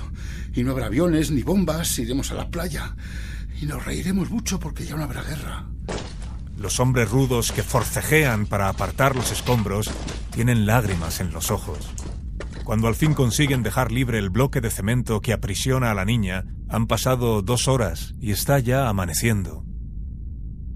Se agrupan entonces todos ellos, y en medio de un silencio imponente se oye la voz de mando de un capataz, resuena unánime el estertor de aquellos pechos contraídos con el esfuerzo, y el bloque es alzado en vilo. El padre tira entonces suavemente de la criatura y con ella en brazos, estrechándola contra su pecho, sale de la hollanca y se sienta en un promontorio de escombros mientras el médico, de rodillas ante él, examina las horribles magulladuras del breve cuerpecillo. Pulsa la muñeca de Carmenchu y después se yergue sin decir palabra.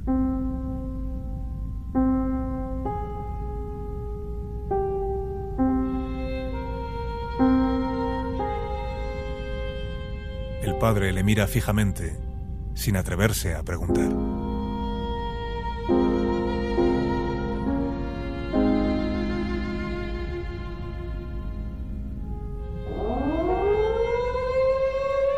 Rompen entonces el alba las vibraciones alarmantes de las sirenas. Todos alzan los ojos hacia el cielo lechoso del amanecer. Sobre las crestas del Soyuve aparecen otra vez los puntos refulgentes de una escuadrilla de aviones fascistas. Los trabajadores se retiran rápido a los refugios. Queda desierta esta extensión de ruinas donde los hombres, como hormigas, se han afanado en salvar las vidas que otros hombres se obstinan en destruir. Sobre esta desolación de escombros, no queda más alma viviente que este padre, sentado en el promontorio, con el cadáver caliente de su hija entre los brazos.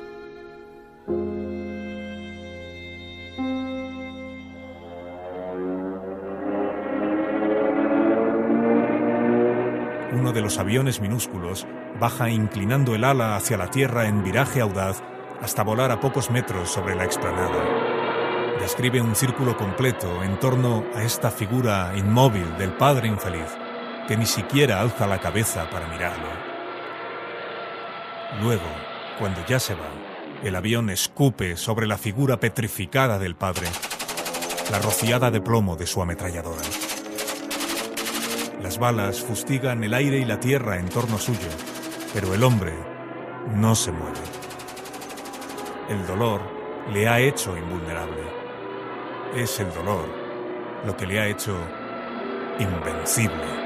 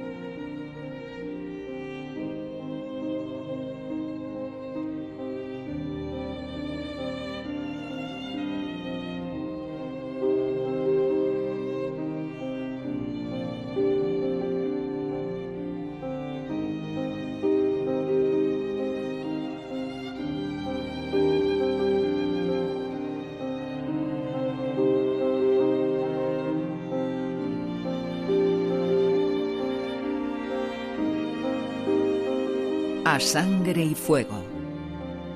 De Manuel Chávez Nogales.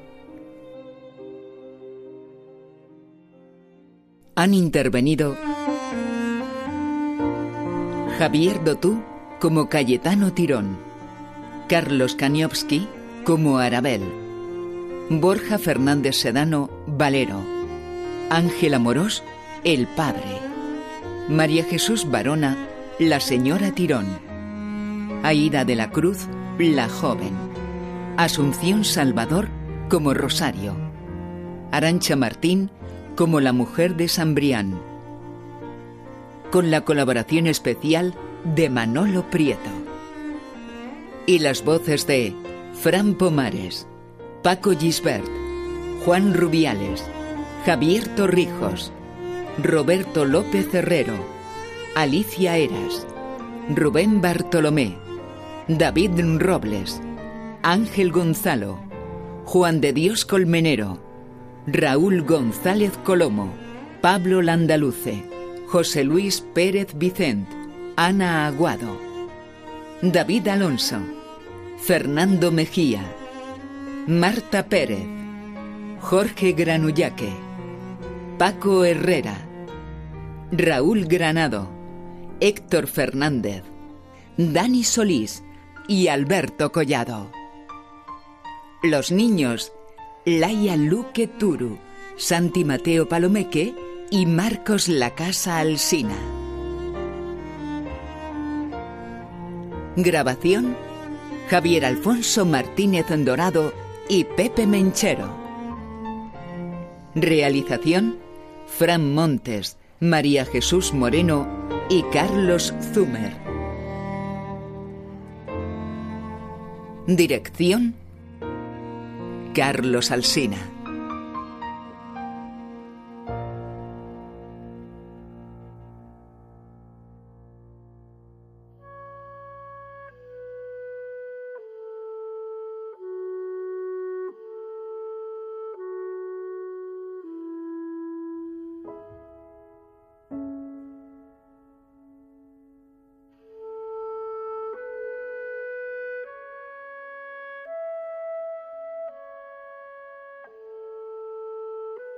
La hora de Chávez Nogales. Hay un momento feliz en la vida de todo lector. Un momento que, si tiene suerte, perseverancia y criterio, vivirá más de una vez. Es ese momento en que descubre a un autor hasta entonces para él y quizás solo para él, o bien desconocido, o bien no visitado. Es ese momento en el que uno empieza a leer y se va diciendo a sí mismo, qué bueno es esto. Y también se dice, no abandonaré ya la lectura. Y luego miro qué más hay publicado de este autor. Y a lo mejor hasta se acaba diciendo, quiero conocer cómo fue la vida de este tipo.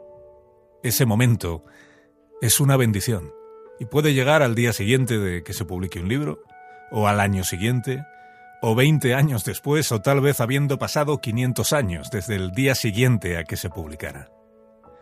Citar a Chávez Nogales, elogiar su obra, subrayar su talla, se hizo costumbre en nuestro país hace cinco años, seis, quizás siete, cuando algunos lectores con predicamento supieron de él por primera vez y cuando otros, que ya habían sabido de él de la mano de Juan Belmonte, descubrieron que había más obra de escritor, mucha más, y mucho oficio previo de periodista, de reportero, de cronista, también de analista político de su tiempo. Y seguramente fue entonces, con Chávez catapultado de pronto desde el olvido general a esa suerte de popularidad póstuma, cuando empezaron a surgir los escépticos, aquellos que dicen que tampoco fue para tanto, que le faltó compromiso, que eso de la tercera España fue la versión primigenia de la denostada equidistancia.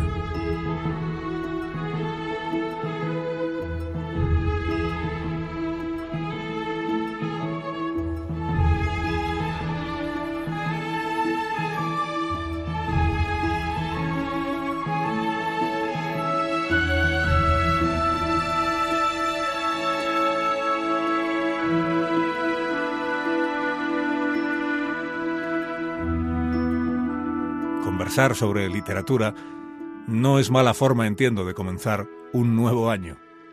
Y hacerlo con Arturo Pérez Reverte, que tiene la gentileza de atenderme esta noche. Arturo, buenas noches. Buenas noches. ¿Cómo fue tu primera vez de Chávez Nogales? Ese momento en el que cae en tus manos el primer texto y empiezas a adentrarte en él, ¿no? ¿Qué recuerdas de lo que pensaste o de lo que sentiste? Pues tenía unos 15 años, unos 15 años y en la biblioteca de mi abuelo estaba el Belmonte, la primera edición, además, una edición, un formato grande, era casi de, casi de novela popular de la mm. época, así. Y bueno, me fascinó, lo leí, bueno, mi abuelo aficionado a los toros, eh, lo leí, me gustó muchísimo y se me quedó ahí en la cabeza Belmonte, Chávez Nogales, y bueno, yo todavía no lo situaba políticamente ni mm. Después, con el tiempo, ya cuando ya pues, yo compro muchas revistas antiguas, entonces compré un montón de revistas, eh, fui comprando de los años 30 y ahí salían reportajes de Chávez Nogales, con lo cual, sobre todo el maestro Juan Martínez, que estaba allí, que me fascinó, además unos dibujos con unas ilustraciones extraordinarias. Y entonces, bueno, lo fui poco a poco siguiendo y encontré sus cosas y, bueno, y, al final pues terminé, terminé interesándome por el personaje y descubrí a alguien fascinante descubrí a alguien, y sobre todo además se, utiliza mucho la palabra equidistante, y yo creo mm. que es inapropiada, porque él sabía muy bien dónde estaba, él no era equidistante, él era ecuánime. Él, desde su posición de un hombre de izquierda, es un hombre republicano, un hombre fiel a sus ideas y a su trabajo como periodista, a su objetividad informativa, él sabía muy bien dónde estaba. Lo que pasa es que era capaz cosa que es muy difícil en España y eso es lo que lo hace tan grande, incluso en sus peores textos es grande por eso, porque él tiene esa mirada ecuánime, no equidistante. Él puede ver al adversario político, puede ver al que no piensa como él, puede verlo con respeto, puede verlo intentando con la curiosidad de quien quiere saber qué piensa el otro, por qué está ahí, dónde está situado y qué, en qué puede eso mejorar la percepción propia del mundo. Mm. Chávez es, eh, republicano, él está en contra del, fascismo, él combate, él mismo lo dice, desde su oficio periodístico, combate lo que representa el levantamiento militar de Franco, lo que representa el fascismo. Lo que pasa es que a la vez también le va defraudando enormemente la actuación del gobierno republicano en Madrid, que es donde él se encuentra en el, en el año 36, la negligencia, digamos, del, del gobierno republicano a la hora de poner también coto y poner en su sitio a todos esos grupos que disponen de armas y que están cometiendo también verdaderas barbaridades que él es incapaz de, de tolerar, claro. Sí, hay un párrafo en su famosísimo, que es pieza, una pieza maestra, que siempre he dicho desde hace mucho. Yo escribí sobre Chávez Nogales hacía mucho tiempo, un artículo sobre él hace bastante tiempo, en el cual decía que su prólogo de A Sangre y debería ser materia obligatoria en los colegios para trabajar con los chicos sobre lo que es justamente lo que fue la guerra civil. Y ahí sobre todo hay un, hay un párrafo en él, hay un momento en el cual dice aquello de que, de que tanto más miedo tenía a la barbarie de los morros, las banderas del tercio o los asesinos de la falange como a los analfabetos anarquistas o comunistas que fusilaban y tal. Entonces, bueno, ese párrafo tremendo, tremendo y, lucidísimo y muy valiente además para alguien que vive en el exilio entre republicanos además, Esa, eso es lo que lo hace grande. Y ese, ese prólogo extraordinario es lo que mejor define, define la actitud de Chávez Nogales. Incluso en sus obras más mediocres, porque no siempre fue brillante, mm. fue muy bueno, pero había cosas mejores y otras peores, algunos cuentos cortos, tal, pero incluso en esos momentos siempre está de fondo esa mirada lúcida, serena del hombre que ha viajado, porque eso es muy, la palabra viajar es fundamental. Chávez Nogales era un reporter, palabra como el mm. reporter Tintín, como o sea, palabra de moda en la época, un hombre viajero que viajaba en avión, fue a los lugares, y eso le dio una percepción, poder mirar a España desde fuera.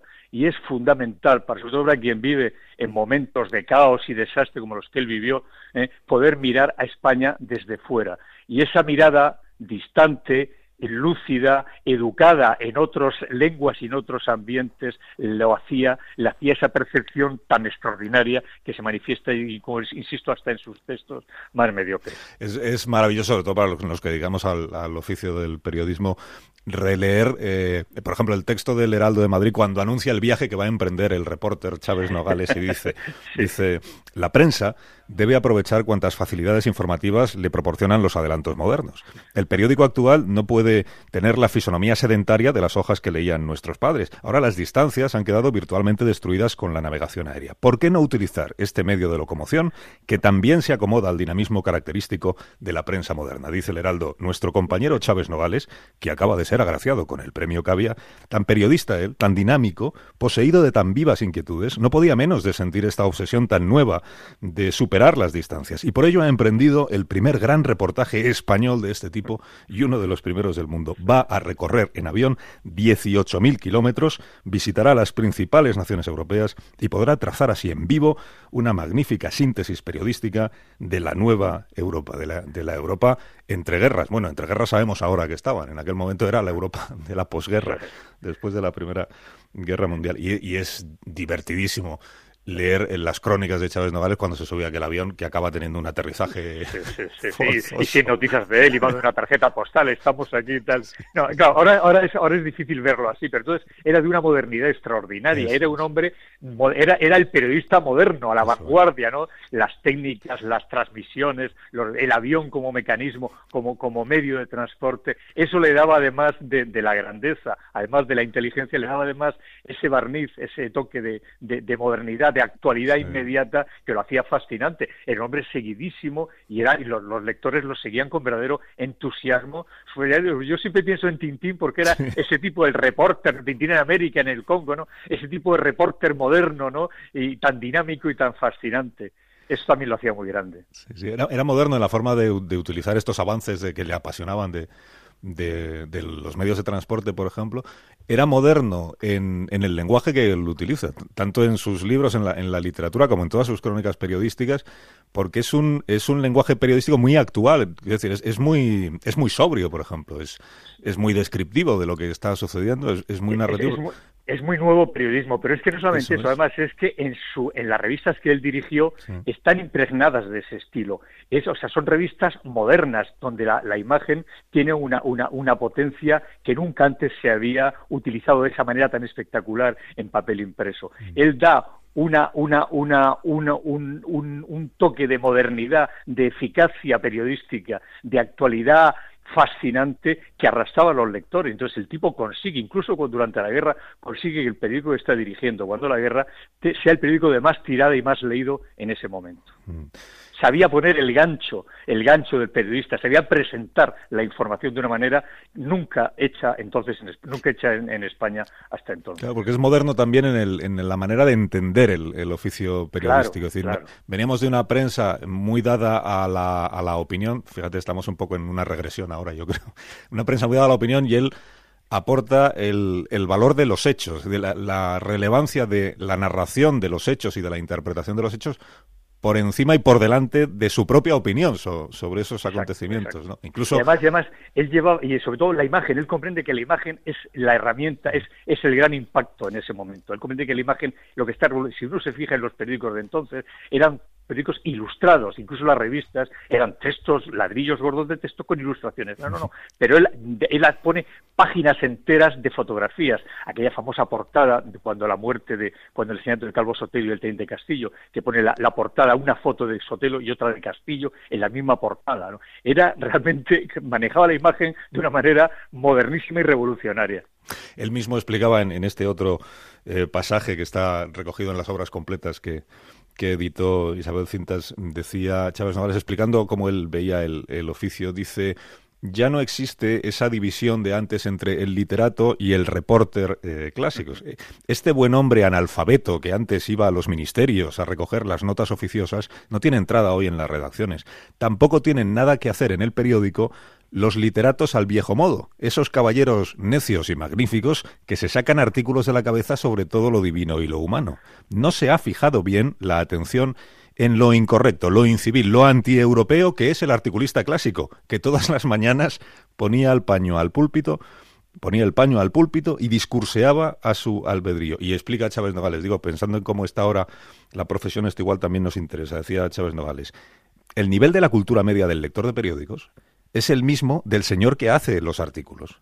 Imagínese lo grotesco que sería un tipo que por las mañanas se introdujese en nuestro despacho y sin título ninguno para ello se pusiese a hablarnos ex cátedra hoy del concepto del protectorado civil, mañana del problema de las deudas, pasada mañana del moderno arte ruso. Le diríamos, ¿pero usted por qué opina?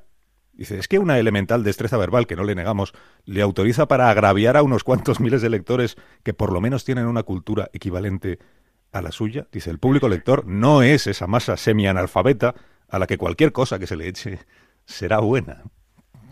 Eso, eso, eso dicho ahora es, es, especial, pero es que dicho en los años 30 era extraordinario. Era extraordinario. Era nunca, se, nunca se había dicho antes, nunca se había dicho antes.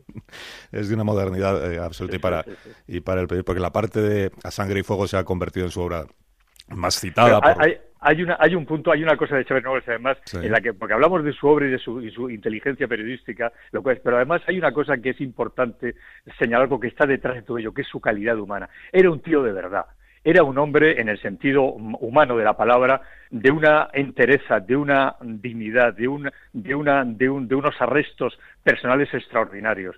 Tenía una concepción del mundo, de afrontar las cosas, de hacer frente a ellas, de ser coherente consigo mismo hasta el final, muy, muy, muy, muy singular. Y esa calidad humana, esa mirada honrada, digamos, y lúcida, es lo que realmente permite que todo lo demás sea extraordinario. Arturo Pérez Reverte, un placer iniciar el año eh, conversando con, contigo. Me he dado cuenta que Muchas te he tuteado desde el comienzo, así que... Bueno, en Onda Cero, la hora saludo, de Chávez Un fuerte abrazo, Arturo, gracias. Adiós, adiós.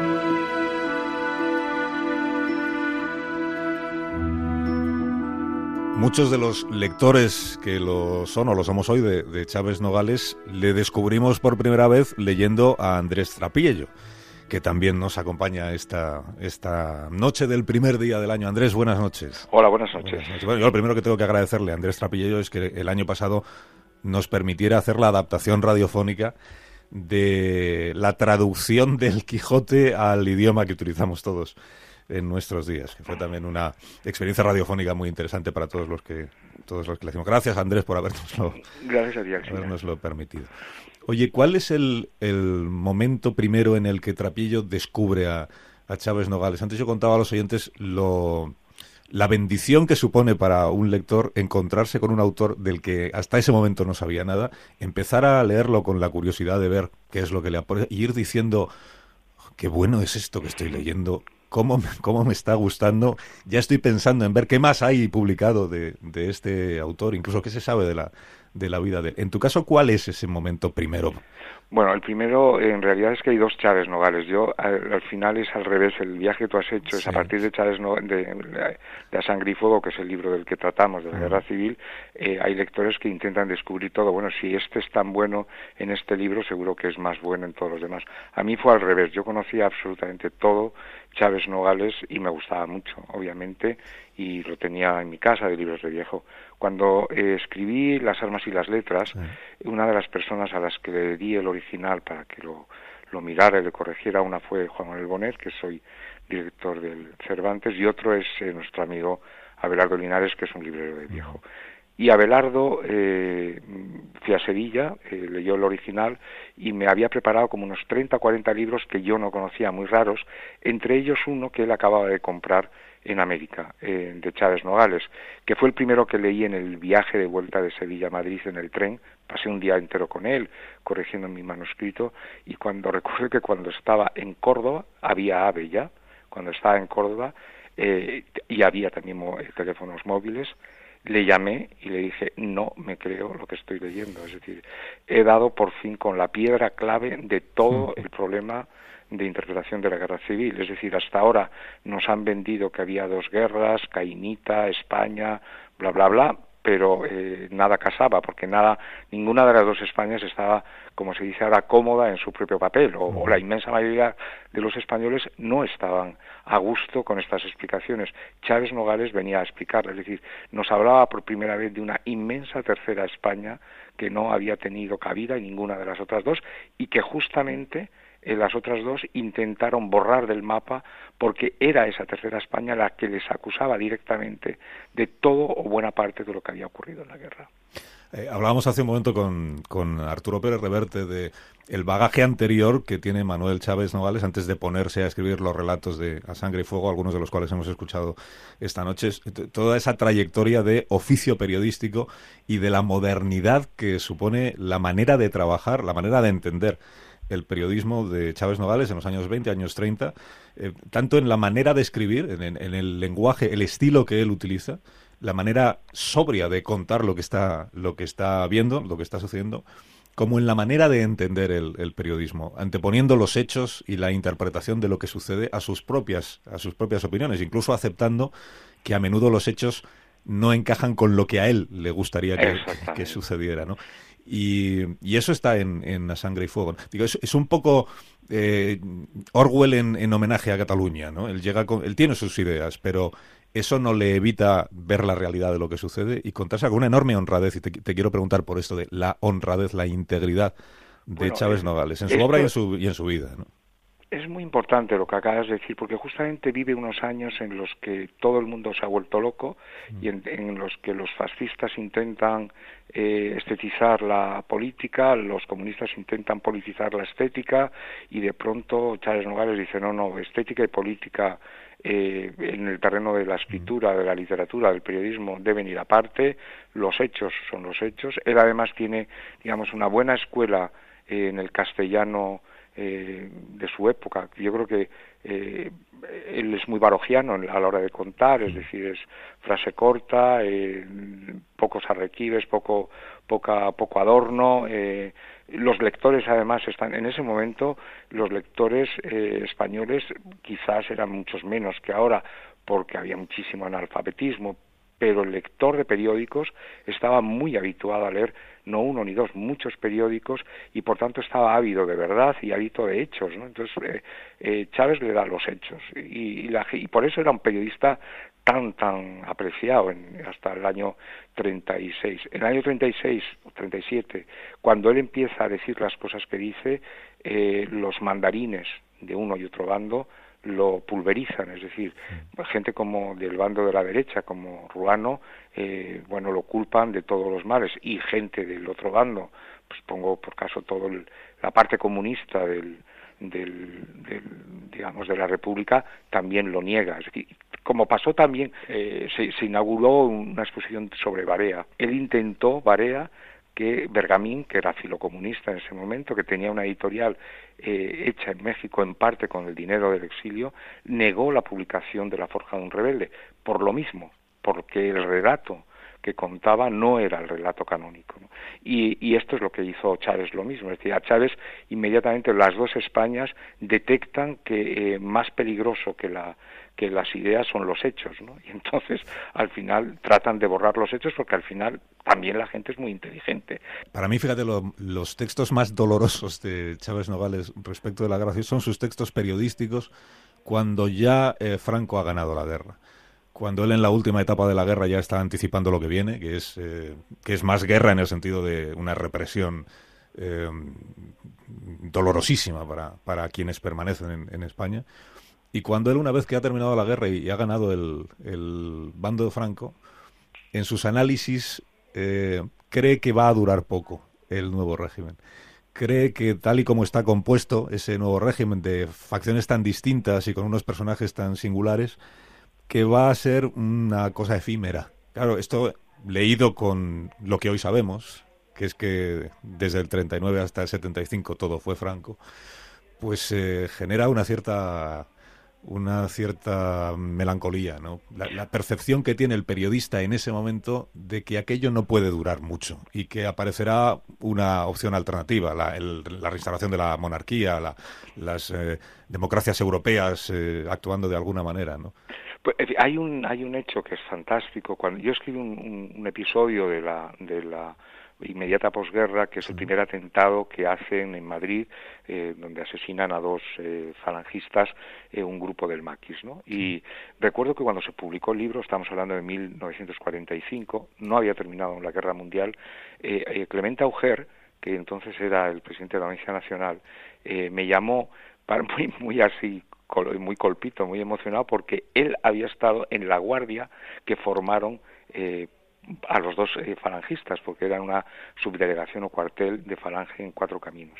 Y me contó algo que eh, no he encontrado en ningún libro de historia, y es que durante los domingos, los falangistas, los chicos de la OGE, se paseaban, hacían desfiles por cuatro caminos, y los chicos comunistas, los eh, insultaban. Y entonces se producían carreras entre comunistas, entre muchachos comunistas y muchachos eh, falangistas, dando a entender con ello que en, medio de toda esa España horrenda eh, había gente que todavía se manifestaba contra Franco no porque fuera muy valiente, sino porque pensaban realmente que el, régimen de Franco iba a caer en cualquier momento. Luego la represión fue tan brutal que no, eh, fue, sucedieron 35 años donde nadie se movió aquí, pero al principio la percepción de Chávez era una percepción que se compartía también en España. En España había mucha gente que creyó que las columnas de Leclerc, del, del eh, general americano, iban a entrar en Madrid al mismo tiempo que entraron en París. ¿no? Y eso, claro, cuando te inmediatamente termina la guerra mundial y se ve que eso no se produce, pues claro, la melancolía es, enorme, porque entonces ya la gente piensa que, bueno, esto va para largo, ¿no? Otro de los eh, frutos, yo creo que magníficos, que ha tenido el redescubrimiento, la difusión, la popularidad que ha alcanzado Chávez Nogales, entre otros gracias a ti, está que luego ha traído consigo el, volver a, editar y volver a leer trabajos periodísticos de otros españoles que en aquellos años hicieron un, un, verdadero, un trabajo magnífico desde, el punto de vista informativo, ¿no? Las crónicas pues, pues de, Ramón J. Sender, eh, de Augusto Asía, que también ha publicado libros del asteroide, ¿no? O de, o de Gaciel. has mencionado tú a Elena Fortún, ¿no? Celia en la Revolución.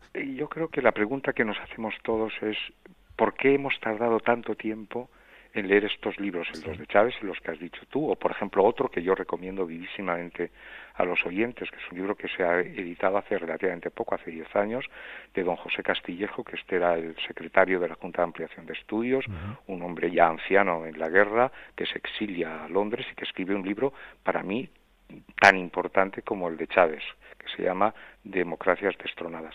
¿Por qué tardamos tanto tiempo? Este libro se editó hace 10 años por primera vez, se escribió en el año 44. ¿Por qué hemos tardado tanto? Bueno, pues en parte hemos tardado tanto en descubrir todo esto porque se nos ha ocultado y porque nosotros mismos hubiéramos sido incapaces de dar crédito a eso que se nos contaba, porque nosotros también hemos sido víctimas de la propia propaganda de, comunistas o de, o de, fascistas, según se estuviera en un bando u otro. Nos hemos creído eh, lo que nos contaron nuestros padres y nunca, mejor dicho, recordando el, el poema de Kipling, nuestros padres mintieron. Y mintieron seguramente porque no tenían otra manera de sobrevivir mintiéndose. Y, la, y digamos, la labor de los hijos ha sido no llegar a un momento de decir, bueno, esto no me lo creo porque si esto fuera como me lo estáis contando, esto no sería ya una herida abierta como lo es. Es decir, esto hubiera cicatrizado. Si no ha cicatrizado, si no hemos olvidado lo que ha pasado en la guerra, ha sido justamente por eso, es decir, porque, porque nos lo habéis contado mal. Entonces, cuando volvemos a Chávez Nogales, eh, nosotros mismos tenemos que hacer un ejercicio de dejar al lado los prejuicios eh, políticos, estéticos, etcétera. Entonces, el, el, reencuentro con Chávez, con Gaciel, con, incluso con escritores de aquí y de allá, que desdeñábamos. Estoy pensando en Torrente Ballester, en Cunqueiro, en Rosa Chacel, eh, eh, el propio Pla, como he dicho, y por supuesto Clara Campoamor, es que nos devuelven no solamente a una realidad más compleja, sino a una, a una literatura y a un periodismo muy bien escrito. Andrés Trapillo, gracias por habernos acompañado en esta noche y que, tengas un año muy feliz. Igualmente, y ahí se lo deseo a todo el mundo y a tus eh, oyentes especialmente. Fuerte abrazo, Andrés. Yo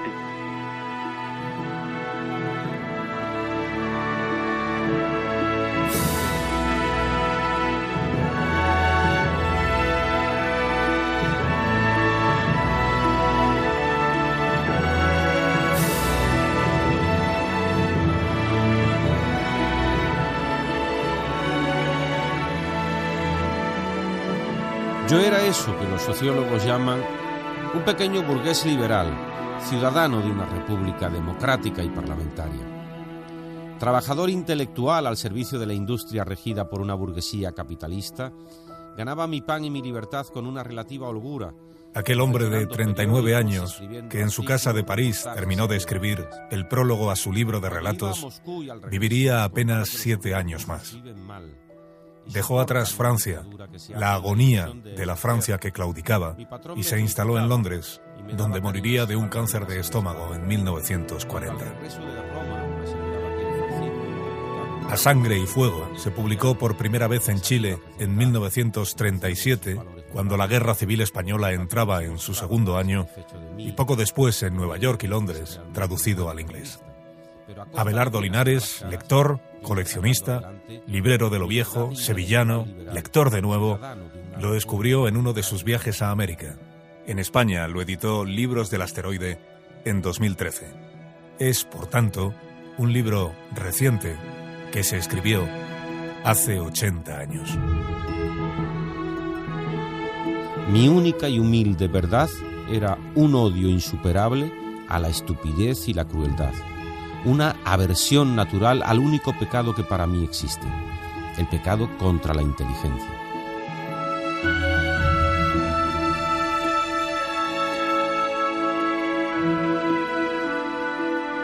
La hora de Chávez Nogales. Con Carlos Alsina.